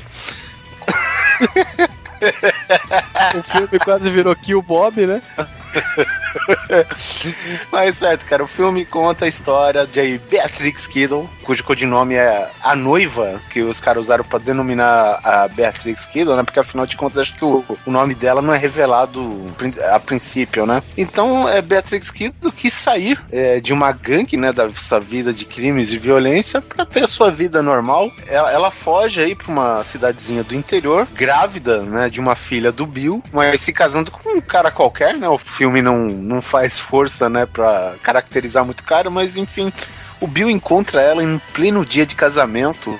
Ele dá um tiro na cabeça dela. Obviamente, né, cara? O, o cinema é cheio disso, né? Você, quando você não mata uma pessoa de vez, né? E dá uma chance pra ela voltar, com certeza abre. Que tema que, que abre pro filme, né? A vingança. E que é o caso, né, cara? A velha lei da falta do double tap na hora do tiro. É, mas eu acho que ele não deu o double tap porque ele acabou ficando com a menina, né, cara? Ele tirou a menina. Porque ele, ele, ele acaba pegando porque ele sabe que o filho é dela. é. Que, que, a, que a filha é dele, né? Você sabe que o filho dela é foda. Fica meio. ó- Fica meio óbvio, né? Eu acho que não tem como você falar, não, o filho não é seu, né, cara? Eu sei que ela acorda aqui uns seis meses depois, né? Já ela percebe que tá sem é. a barriga. É, Exatamente, né? Ela, ela acorda de um coma de não sei quanto tempo no hospital, com um cara tentando estuprar ela, ve- veja só. Ele estuprava ela. Não, tinha um enfermeiro. O cara cobrava pros outros estuprarem ela. ah, Ah, é bem lembrado. É, ele, ele, ele, na verdade, cobrava, deve ser não só pra ela, mas toda paciente em coma lá, né? Devia ser uma vítima desse enfermeiro. Esse, E, esse cara- levava, esse levava a sério o estado de coma, né, velho? É mesmo, ele foi lá e viu coma, comeu, né? E, bom, bem na hora do ato, ela acorda, velho, e ela, o que que é? Dá uma mordida no cara, né? Pô, cara, e, cara, uma cena inacreditável, né, cara? Ela tá com as pernas atrofiadas, né, de tanto tempo deitada e tal, e até ela conseguir andar, vai atrás do enfermeiro e pega a caminhonete dele, né? Que, como que chama a caminhonete, cara? A caminhonete é um espetáculo. Pussy Wagon. Imagina você, você quer fugir, né, do, do hospital e se tu pega o veículo mais discreto possível. Um carro que, que é amarelo, É, uma caminhonete muito louca. Escrita, toda- É, Pussy Wagon na placa. é com Essas- fontes psicodélicas, né? Toda pimp, né, da vida. Só que o legal, do jeito que ela mata esse enfermeiro, é legal também. Ela passa o bisturi no tendão do cara, o cara cai e ela mata ele dando portada na cabeça. O cara cai entre a, ela puxa ele entre a batente e a porta, ela vai, tei, tei, até matar. É isso aí, cara, pô. E logo na sequência ela vai na casa da Vernita Green, que também era uma. Era um membro, né, da gangue que ela pertencia e que ajudou, né, o Bill lá. Foi atrás, né, junto com o Bill pra matar ela, né, cara? Então, a primeira pessoa que ela foi visitar foi a Vernita Green, que tem uma luta épica numa cozinha residencial, né, cara? Não, tu imagina, cara, brigando com uma simples dona casa, quase ninja, né? É, e a, a Vernita Green também tinha um motivo pessoal, né, pra estar naquele plano do Bill, porque é, elas tinham as designações dela e a, e a Beatrix Kiddo era a Mamba Negra e a Vernita Green queria ser a Mamba Negra, né? Por razões óbvias. Combinava muito mais com ela, né, cara? Muito bom também, né, cara? E tem a parte da luta, né, que chega a filha da Vernita Green, né? E tipo, as duas sangrando, cheia de hematoma, a cozinha parece que passou um furacão no meio, né? cara? bufando, bufando elas, né? Ofegante pra caralho. Não, não, isso daqui é uma amiga da mamãe, pode ir lá fazer sua lição de casa, sei lá, sabe?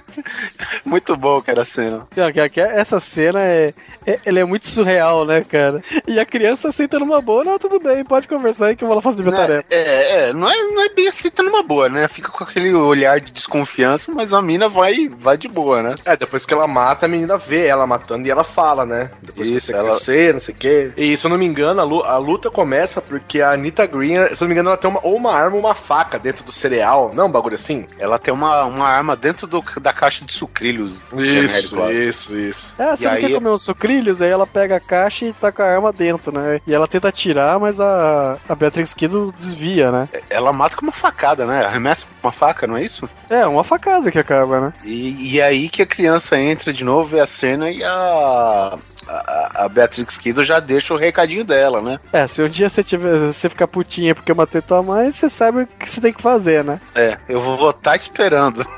E depois disso ela vai pro Japão, né? Vai encontrar o Renshi, que é outra, que é uma, uma, uma rainha do crime chinesa no Japão. É, O que eu acho mais impressionante é ela entrar num voo com uma espada do Hattori Hanzo, né? Eu acho que é Cara- a parte mais surreal do filme.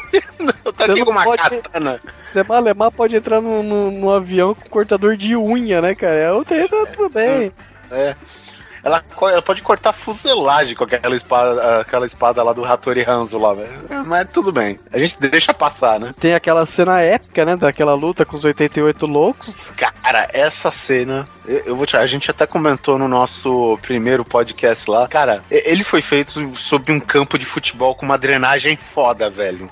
Aquela é muito cena sangue, né, velho? é muito sangue, cara, é muita mutilação. Tu corta um braço do cara, aí, tipo, e no lugar assim que, que foi decepado tem um chuveiro. Vira um hidrante, né, cara? Você vê logo pelo começo, né? Que a Orenchi lá, ela corta a cabeça do cara por cima da mesa e Ah, o cara não sim. para de sangrar, velho. O cara É, um, Fica- da- é aquele now is the fucking time, né? É, aí ela fica. Ela corta a cabeça do cara. Aí o cara vai esguichando. Pá! Aí você vê que tem hora que, tipo assim, fica dando aquelas lufadas assim, né? Vai pá! Pá! Pá! Pá! Pá! Pá! É muito bom, cara. E a hora que ela tá lutando contra os 88 loucos que fica em preto e branco. E, e- e começa a cortar os membros, você vê que é água, você vê que não é sangue, né? Porque é trans- todo transparente. Muito bom É demais, verdade, né? Você verdade. vê, é água, né? Mais sangue, né? Porque é muito, tipo assim, é é alguém, alguém virou e falou assim, ó.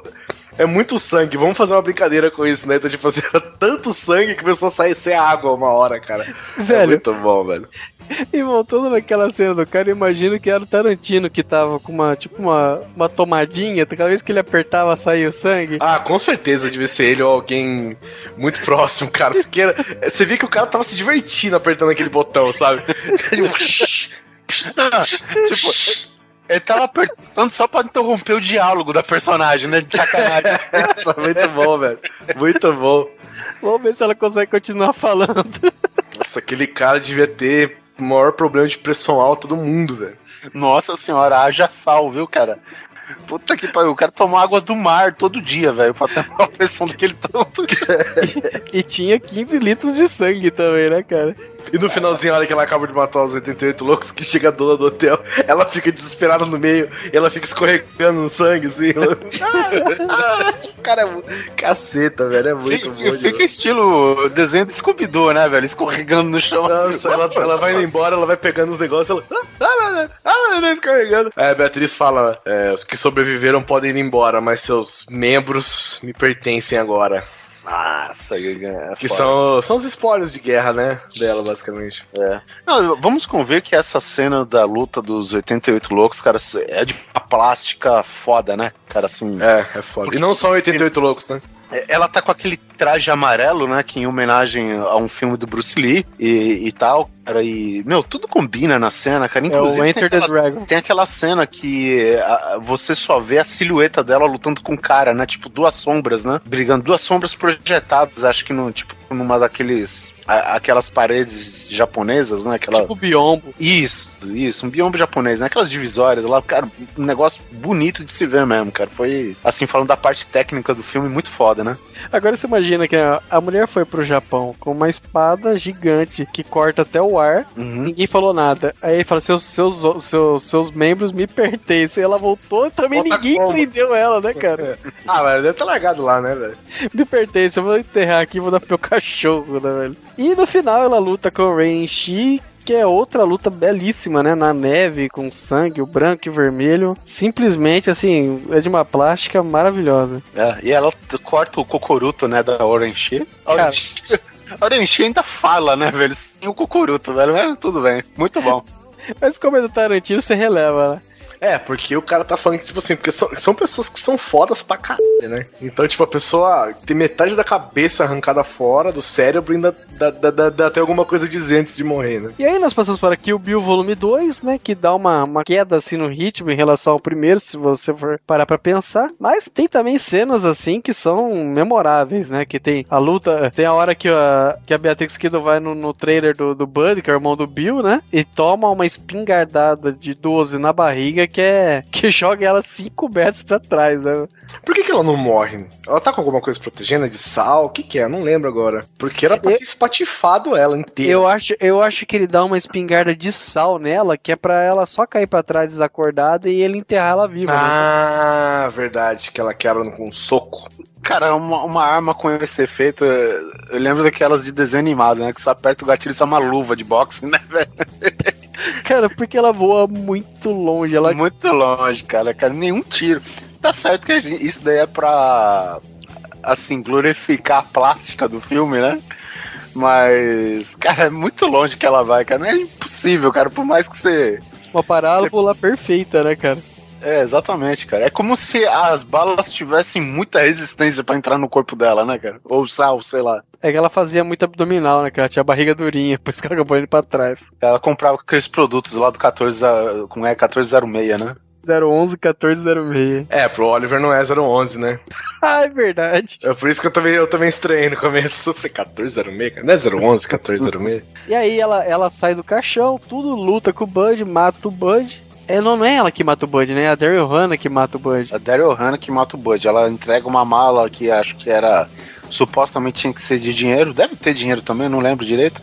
Mas junto com a grana tinha, acho que um casal de mambas negras, né, velho? E ela deixou lá as mambas picando o cara até a morte. Eu vou falar pra você, hein, cara. Que cobra foda essa mamba negra, né, bicho? Acho que ela é uma variação de Naja, né? Então, Cara, ela é preta por dentro, cara. E vou falar, descobriu-se recentemente que o veneno dela. Descobri você tá.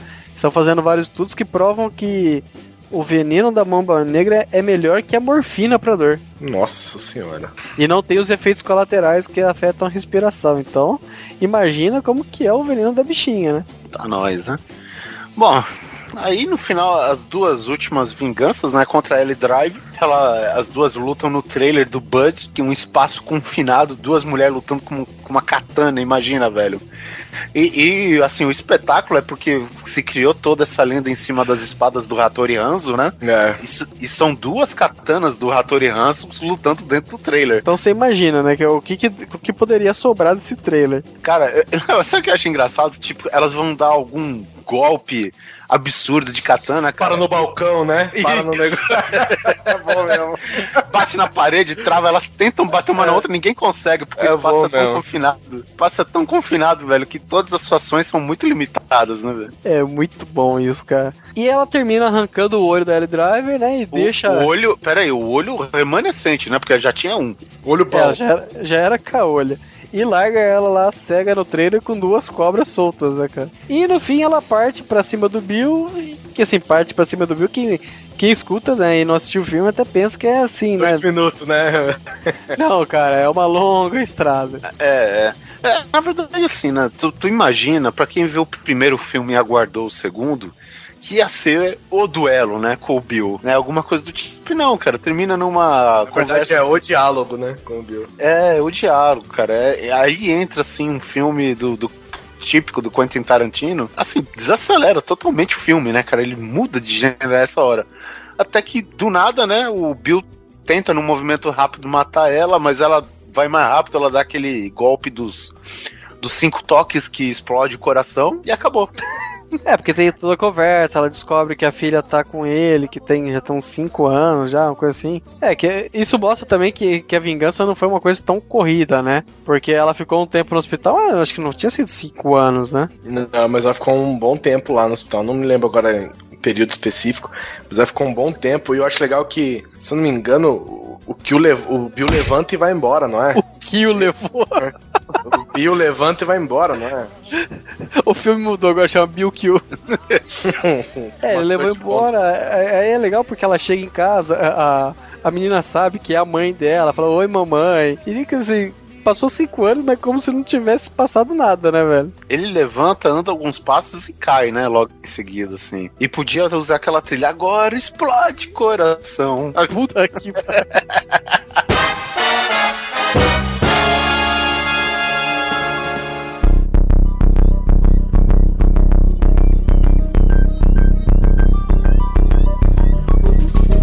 concluindo que o Bill, mais um clássico aqui, dessa vez coreano, baseado no mangá ou manhwa, me perdoem aí os, os mais aficionados, mas essa adaptação para cinemas Old Boy. O clássico da vingança também, né, meu? Digamos assim, um novo clássico. E que tinha sido apontado na época que a gente fez o cast sobre o plot twist, né, cara? Exatamente. É, porque ele conta com os dois, né, cara? É um ótimo conto de, de plot twist. E é um, porra, um puta conto de, de vingança é, sobre dois pontos de vista ainda, né, cara? Porque são duas histórias de vingança no mesmo filme. E a luta com o martelo? Cara, não, é, é o seguinte: o Daisu é um cidadão coreano irresponsável pra caralho. É, tem a sua família e tudo mais, né? Mas de repente alguém prende ele por não sei quantos anos que ele fica preso, cara. É 11 anos, né? É, cara, ele fica uma década preso, cara. Tipo, dentro de um quarto, como se fosse dentro de um quarto de hotel. Só que o cara não consegue sair desse quarto do hotel. E tudo que ele tem acesso, cara, é, meu, é uma cama, comida e uma televisão, velho. E digamos assim, ele dentro desse quarto, ele passa do sedentarismo a, sabe, a treinar, cara. A ter um conhecimento com as informações da televisão, cara. E nessa daí ele é libertado propositalmente, né? Alguém, alguém solta ele do nada assim, meu, e ele vai atrás de quem prendeu ele todo esse tempo e, é claro, a linguagem dele é porrada, né? Até a gente tem, é, à medida que ele vai avançando no filme, cara, tem uma luta com martelo e, e outra, né? O cara luta com martelo com uma faca nas costas, né? Não, isso é. Essa cena, ela é toda foda demais, cara. Em um corredor lotado de peão, velho. Exatamente, é, cara. E tipo, porra, é um martelo, né, caralho? Que, eu vou falar disso? Não é uma Hattori Hanzo, né? Não é uma espada, um cacetete, não, cara, é um martelo, cara. Você, você imagina o poder de concussão, né, do negócio. Conclusão. Com um monte de cuzão tentando pegar ele, né? É por aí. Mas assim, resumindo bem o filme pra gente não se delongar, cara. É, o, o filme, ele, tipo, ele tem uns flashbacks da infância dele, né? E meio que ele vê do- dois irmãos, né? Na verdade, um casal de irmãos. E, cara, meio que tem uma. Esses dois irmãos, cara, eles têm uma relação muito próxima, digamos assim, né? Meio Lannister, né?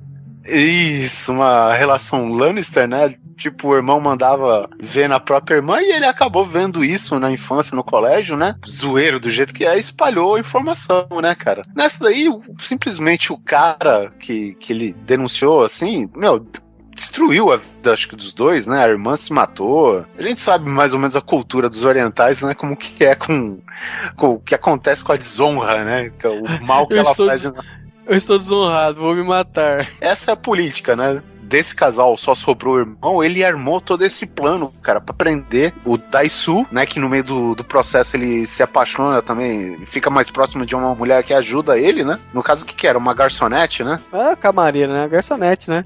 É, uma garçonete lá tal. Meu, um cara que praticamente ele perdeu toda a vida dele, né, cara? Ficou 11 anos confinado, ele morreu pra todo mundo, né, cara? Pô, fica 11 anos desaparecido, vai falar o quê, né, cara? E nessa tem o, o face a face, né, contra o, o cara que aprisionou ele. E se tratava desse, desse cara que teve o caso é, revelado, né? O caso com a irmã dele e tal, revelado, e que acabou desenrolando a família toda. E ele bolou toda uma estratégia, velho, pra o cara pra prender o cara, né? O cara passar por todos esses maus bocados, perder a família e ainda.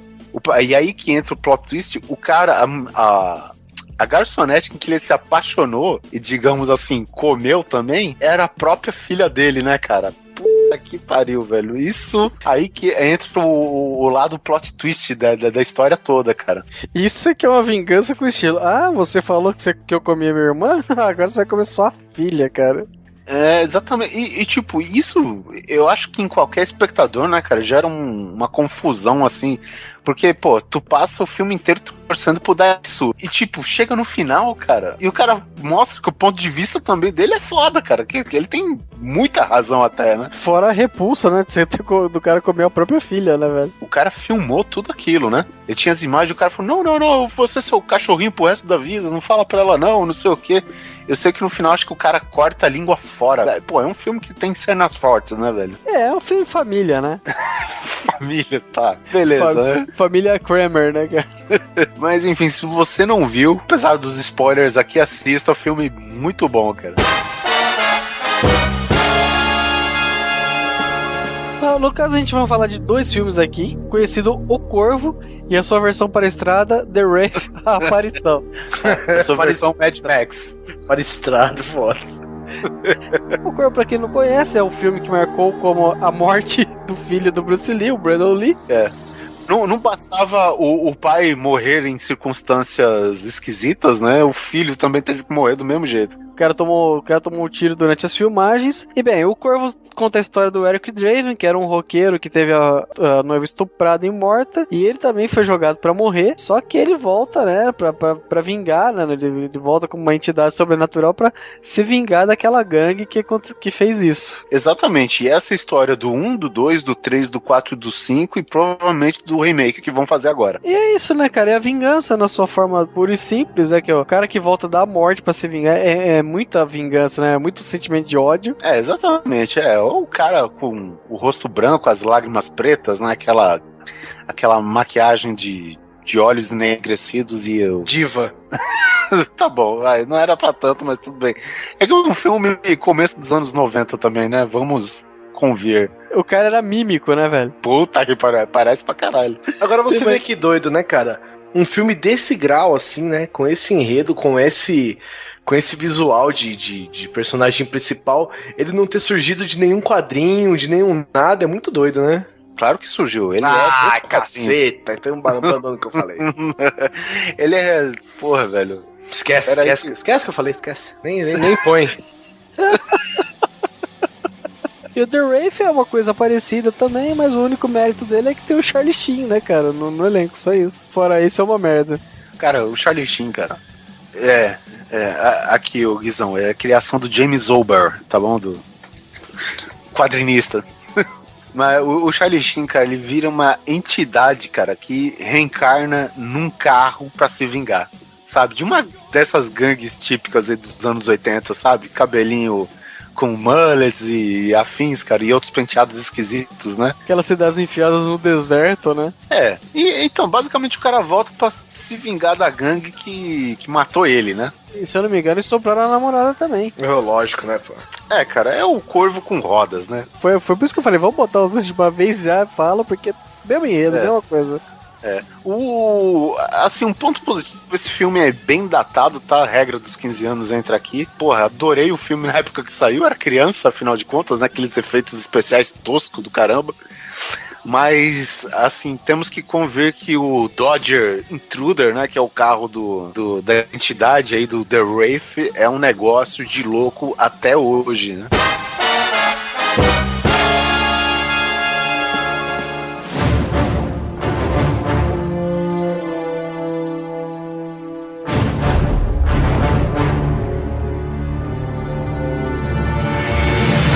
Mercenários 2 é um conto que começa com o Bruce Willis cobrando é, uma missão do, do Barnes, né? Que é o Stallone. Nossa, eu gostei do Mercenários 2 é um conto. Eu fico imaginando Mercenários 2 escrito por Edgar Allan Poe, né, cara? Chovia muito. As janelas embaçadas pelo calor da chalareira, né?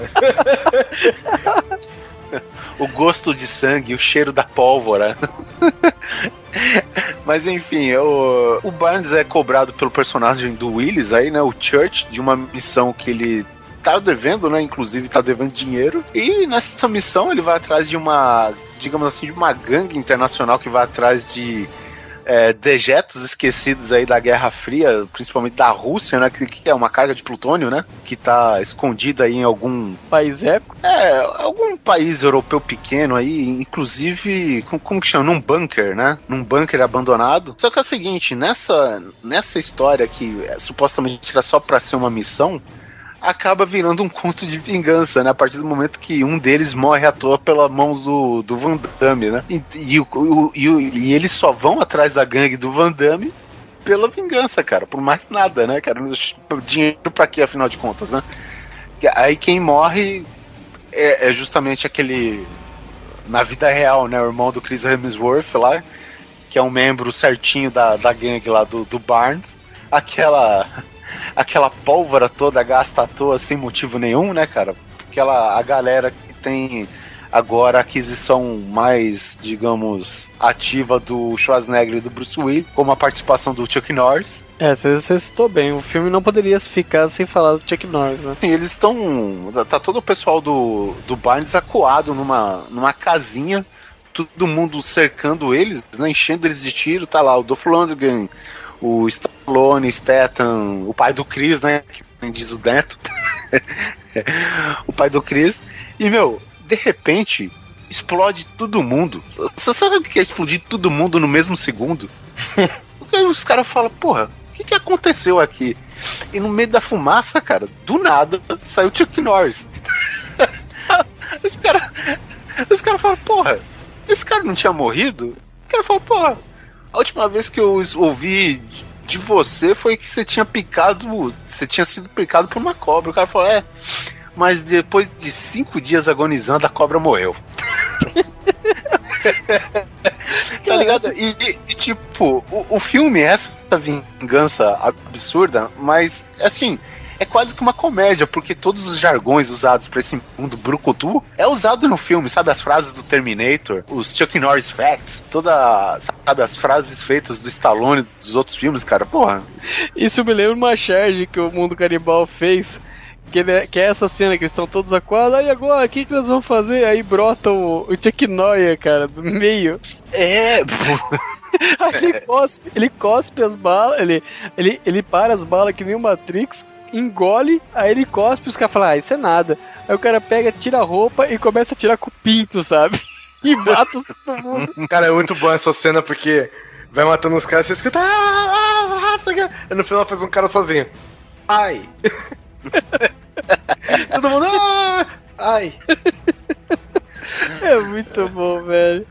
O, o roteiro, a exemplo do próprio filme, ele é cravejado de furos, né, velho? Então, a- assim, a própria presença do Chuck Norris lá é mal explicada e tal. É tipo como se. é, assim, vocês falaram bem, ele brotou lá no meio. Ele falou, não, eu tava por aqui de passagem e tal. Mais ou menos isso, né? A explicação da, da participação dele no filme.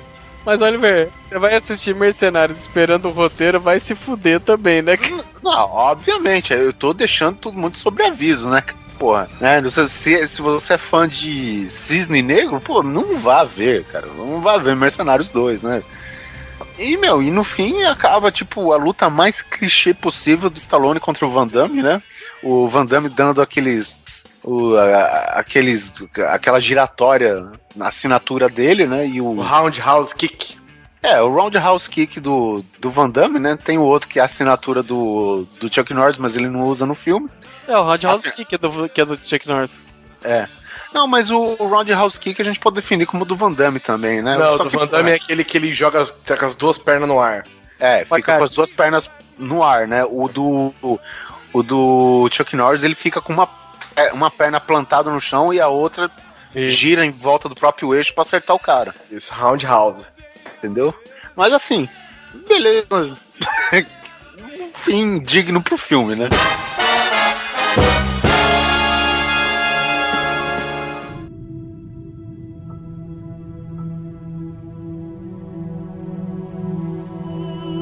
Ó, Chamas da Vingança, Denzel Washington, Dakota Fanning e eu esqueci o resto, cara. Não precisa mais também, né? Eu lembro que tem aquela coisa da, da bomba no rabo. É, o. Se eu não me engano, o personagem do Denzel Washington é um ex-agente aposentado que hoje trabalha. Não sei se é aposentado, enfim, não lembro, mas eu, hoje, tipo, ele trabalharia com segurança pessoal, né? E, e nessa, tipo, ele faz muita amizade com a, com a protegida dele, no caso, né, com a personagem da Dakota Fanning, e quando ela é sequestrada, ele toma isso com uma.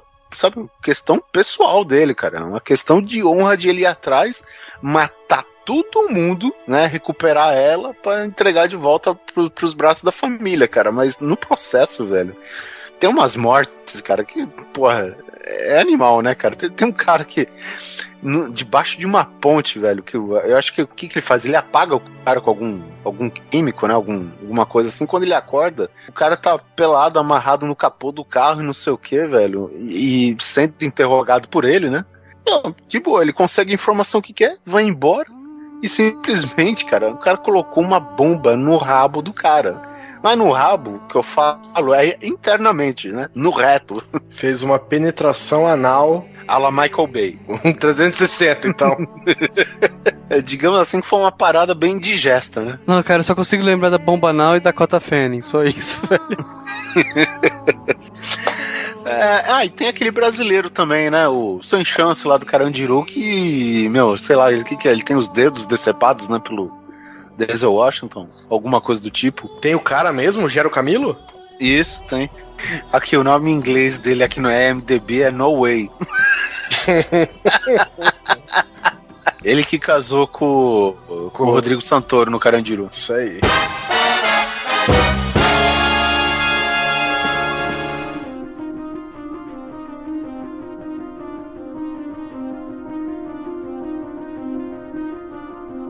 Bom, indo pra Sleepers, esse exemplo talvez seja o conto de vingança dessa lista. A gente tem outros aqui, mas vamos convir. Conta a história de quatro garotos na antiga cozinha do inferno lá em Nova York, né? E, cara, e por causa de uma pegadinha que eles fizeram mal sucedida, digamos assim, que acaba machucando pessoas, né?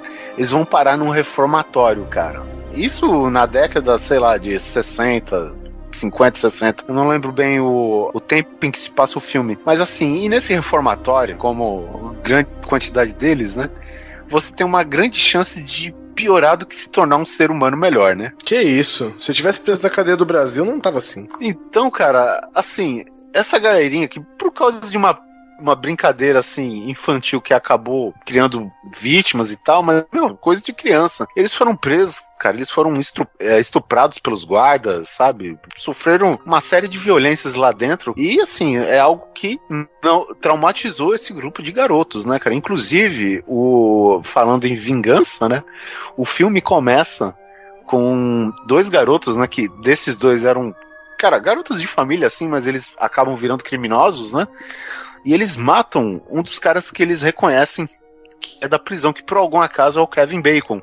né? Os caras simplesmente matam a sangue frio um cara no meio do restaurante, né? Eles começam a questionar o cara e assim que eles têm a, a confirmação de que o cara é um dos responsáveis pela violência toda no passado deles, eles matam, sabe, a tiros mesmo no, no meio do restaurante boa. E aí o que que acontece, cara? Esses dois caras, obviamente, são indiciados. Vai ter o julgamento. E na cozinha do inferno, digamos assim, há uma grande chance de você comprar pessoas, né?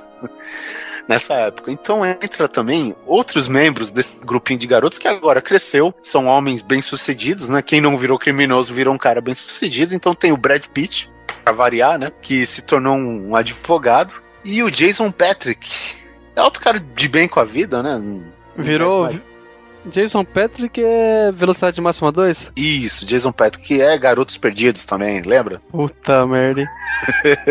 Pois é, cara. O Brad Pitt, ele é também atormentado pelo passado desse reformatório infantil que ele passou, cara. Ele abre um esquema usando o julgamento dos dois caras pra derrubar todo o sistema carcerário da, da, daquela área lá, velho. E acabar com os corruptos, cara, sabe? Tipo, à medida que os dois iam sendo julgados, é, foi se revelada informação no julgamento que o cara estuprava eles e foi confirmado. E tipo assim, era uma vitória pra justiça que ia sair cara, porque a, a cada movimento que eles faziam, eram revelado mais um cara corrupto, mais um cara estuprador, e tudo armação Brad Pitt, cara. Que ele cresceu com ódio na vingança e se formou advogado justamente pra foder com o sistema carcerário do, da cidade, cara. Entendeu? E isso é, porra, velho, é o conto da, de vingança, velho. Muito É bom. o cúmulo e é o cúmulo da paciência, né, cara? Ah, é, Quem que, a aguenta, quem que aguenta tudo isso, né, pra se vingar no tribunal, cara? É, inclusive no final do filme, né? Eles, olha só, eles conseguem derrubar todos aqueles caras que estupra, estu, os guardas estupradores, né? Da, da- do antigo reformatório, conseguem acusar um monte de gente. Cara, eles se dão o luxo de contratar um cara bêbado pra defender esses dois caras que.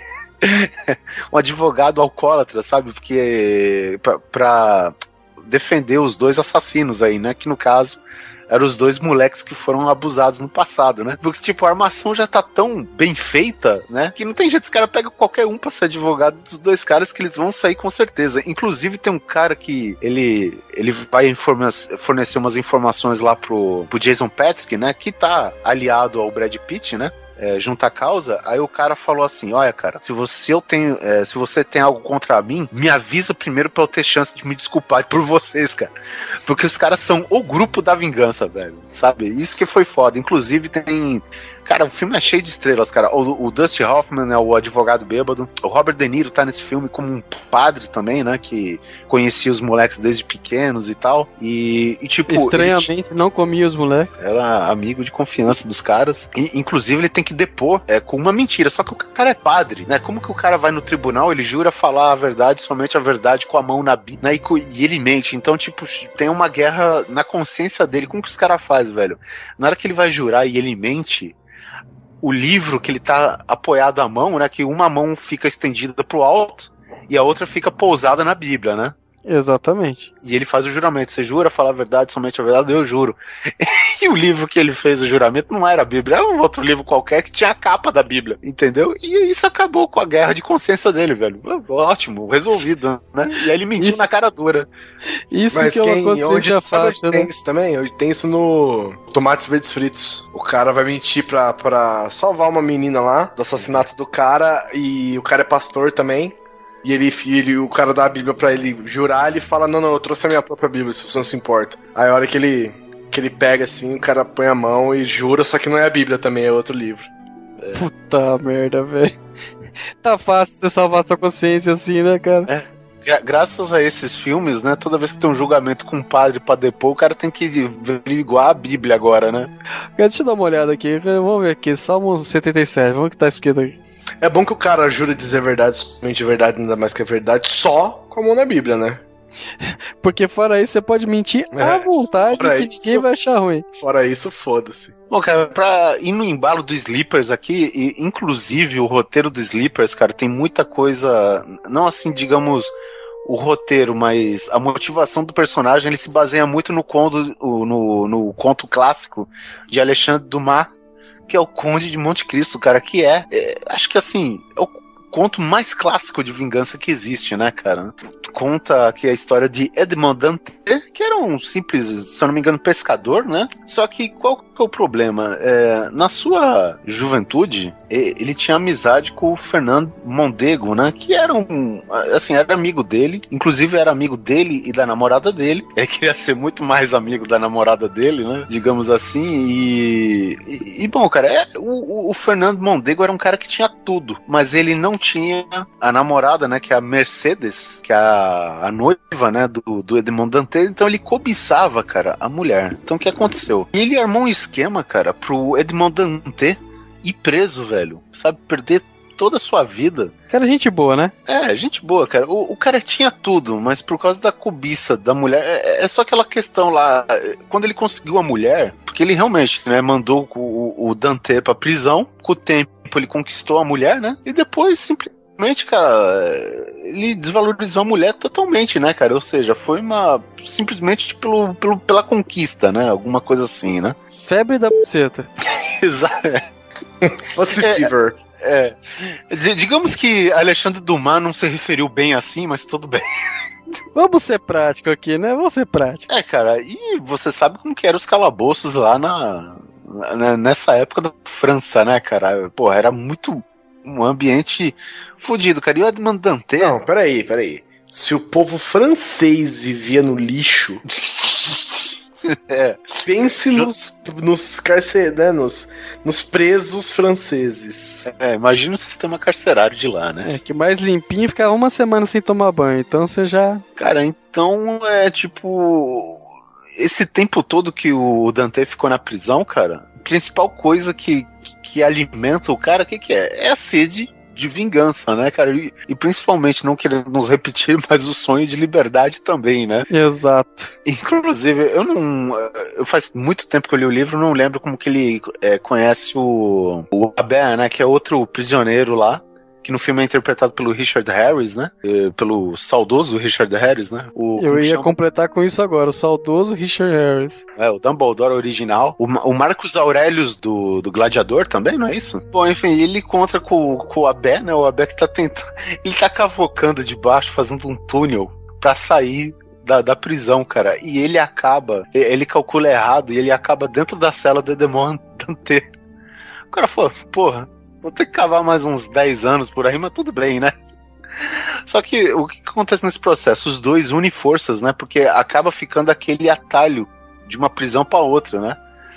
E o, o Abé Faria aí, ele tem, assim, conhecimento para dar e vender, né, cara? E o Edmond Dantès é um cara simples, cara, um pescador, velho. Então ele começa a ensinar todas aquelas manhãzinhas da vida, como lutar, né, com, mosquete, como ser um lord, né, comportamento, etiqueta. Meu, e o cara acaba treinando esse tempo todo, né, cara? Só que é o seguinte, o Abé, nesse processo, ele morre. E aí o que acontece? O Edmond Dantès, ele já, os dois trabalharam no túnel faz um tempão, mas não concluíram, né? Ou seja, ele teria que trabalhar por duas pessoas naquele momento, né, cara? E, pô, não pega, né, cara? O cara vai desanimar de novo. O que, que o cara pensa? O cara morreu.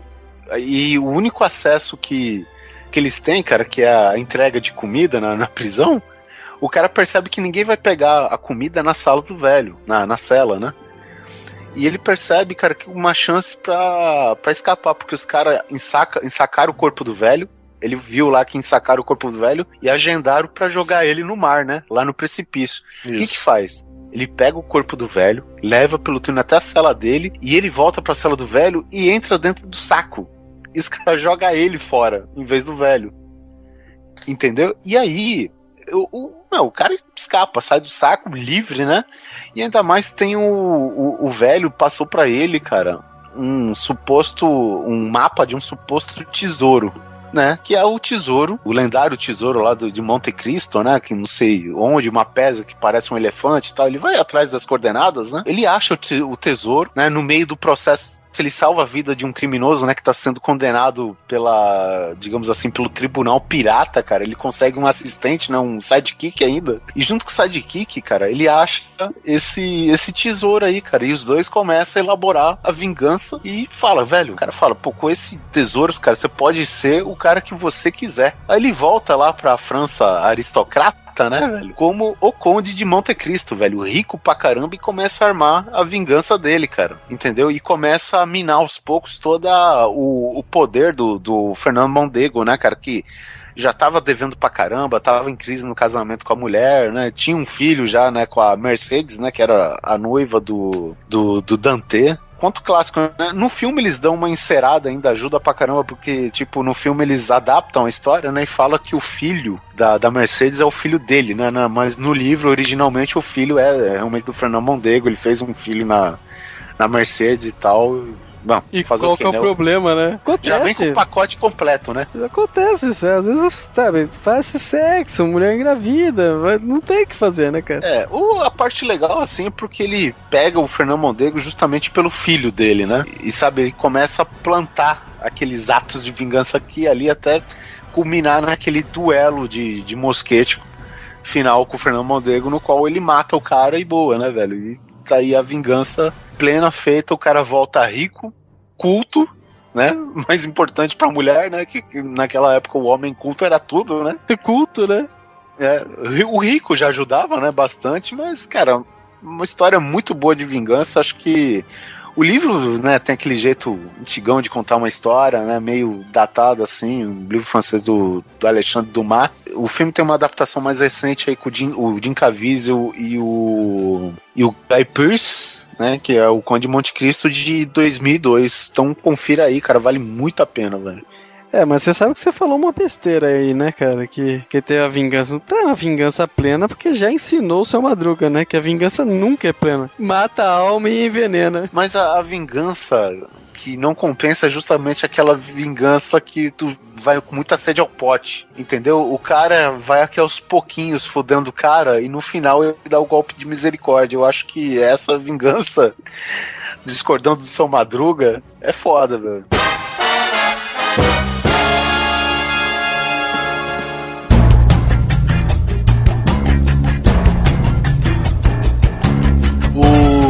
O, outro filme também, de vingança, é. não é- não é- é ving- é- é vingança também, né? Que chama Payback, que é do nosso querido Mel Gibson, de 99. Ele faz o papel de um personagem chamado Porter. Que eles, ele e mais um cara, eles assaltam uma gangue de chineses e roubam 140 mil dólares. Aí o cara se dá por satisfeito, só que é, só que tá esperando tipo entre 350 mil e meio milhão. Aí um dos caras falou que não, porque precisava de 130 mil pra quitar as dívidas, né, cara, na, na organização lá, não sei o quê. Aí ele é traído por esse Val aí e é dado como morto, né? Aí depois de uns tempos depois, ele volta. ele volta pra trás de toda essa galera pra poder pegar uma parte dele de volta, né, cara? Que a parte dele é de 70 mil dólares. Cara, eu, eu posso dizer que esse é o último filme que a gente viu o verdadeiro Mel Gibson em ação, É velho. muito bom, cara. E sabe o que que eu não aguento? Que ele vai pra 70 mil, né? Eu achava que era menos, eu achava que era tipo uns 35 mil. Não, é tipo, os caras oferecem mais. Não, eu só quero esse valor só, cara. E ninguém. É, só que ninguém paga o cara, né? Tem uma hora que ele fala com o cara, cara, quanto você precisa? Um, tá bom, eu vou pagar os seus 2 milhões. O cara, não, não, são 70 mil. Cara, 70 mil? Ele é, não, 70 mil não, cara. Esse dólar, esse, esse terno aqui vale mais que 70 mil. Ninguém acredita, ele só quer o valor dele, né, É cara? muito louco, cara. Tem uma hora que ele encontra o filho do cara e o cara tá treinando lá, tá remada, né, no, no bagulho.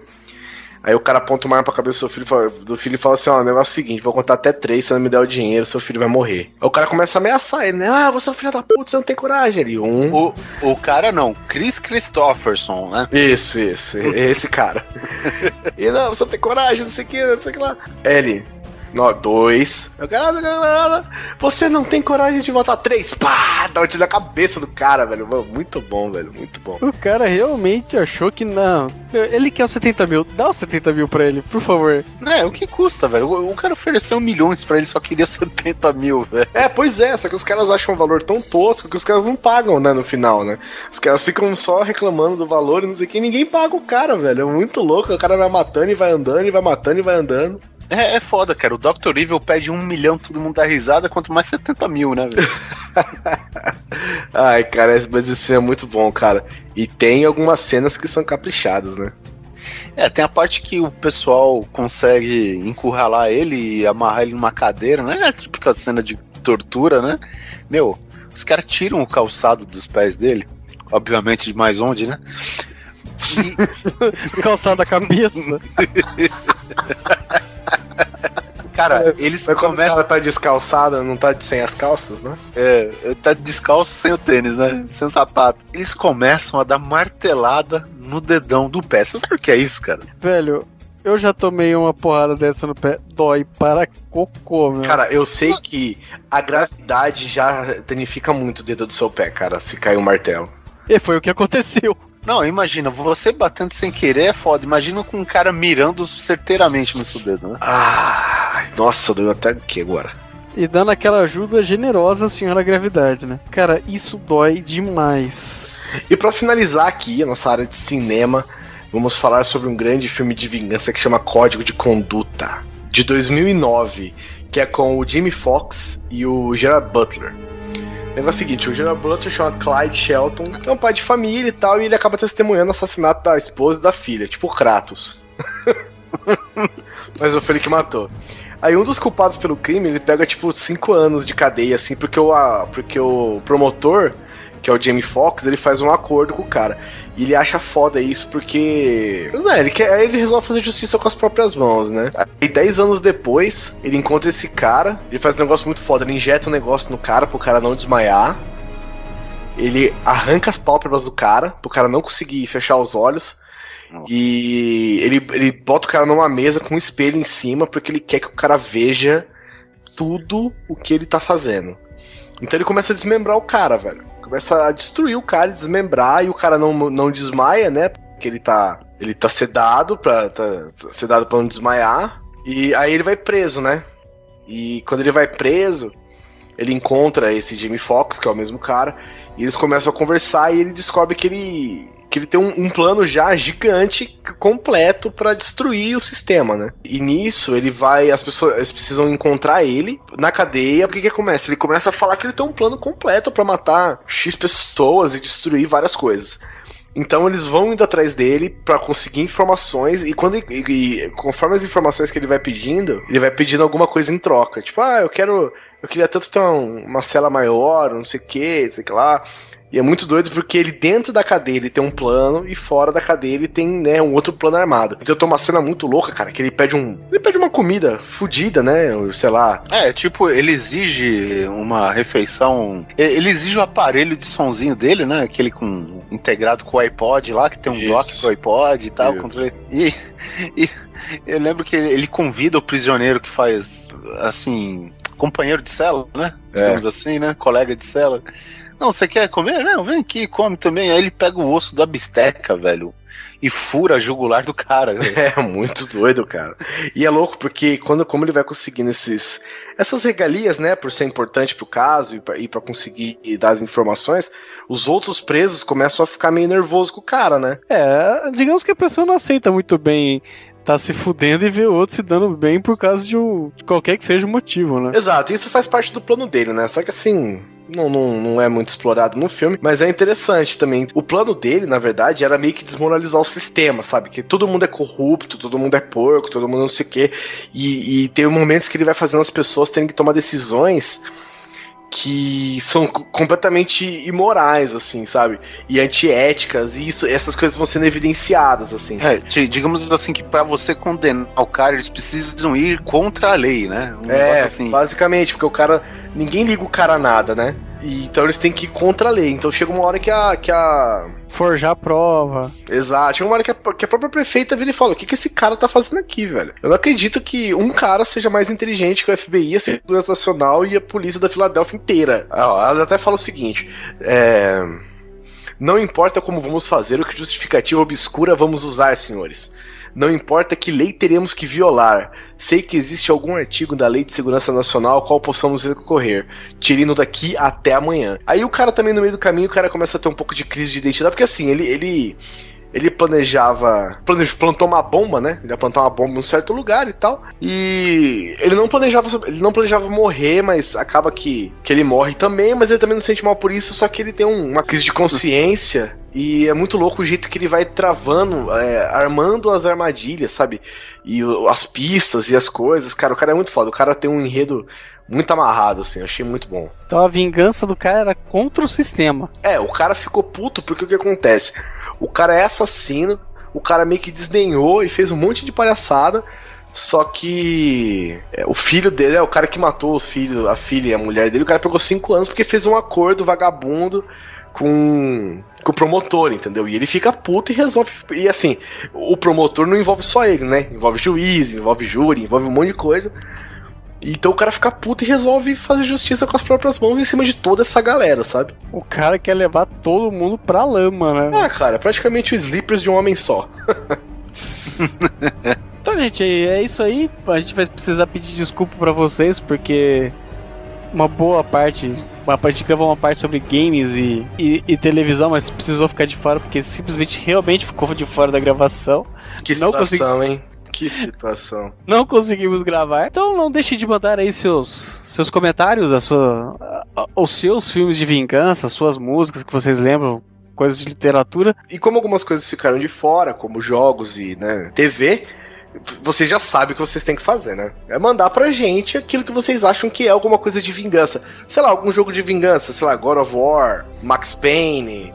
É, que mais de TV aí, por exemplo? Sons of Anarchy, olha que fodido. É. O próprio Revenge. Então, é, o que vocês acharem, comentem, mandem e-mails e o que vocês sentirem falta, mandem pra gente também. Quem sabe a gente não faz, obviamente, uma parte 2, 3, 4, uma só de games, uma só de TV. Sei lá, gente, isso vai. O público manda aqui. Aqui é a escolha do público. Faça como o Kaique. Faça como o Kaique, mais uma vez agradecendo ao nosso ouvinte, Kaique Pereira, que mandou essa sugestão de pauta pra gente, que a gente achou muito bacana. Espero que tenhamos correspondido, né? Então é isso, não deixe de mandar e-mails para contato@grandecoisa.com.br ou contato.grandecoisa@gmail.com. E um beijo na bunda, e não esqueça de curtir a nossa página do Facebook. Cruz, cruz, pau.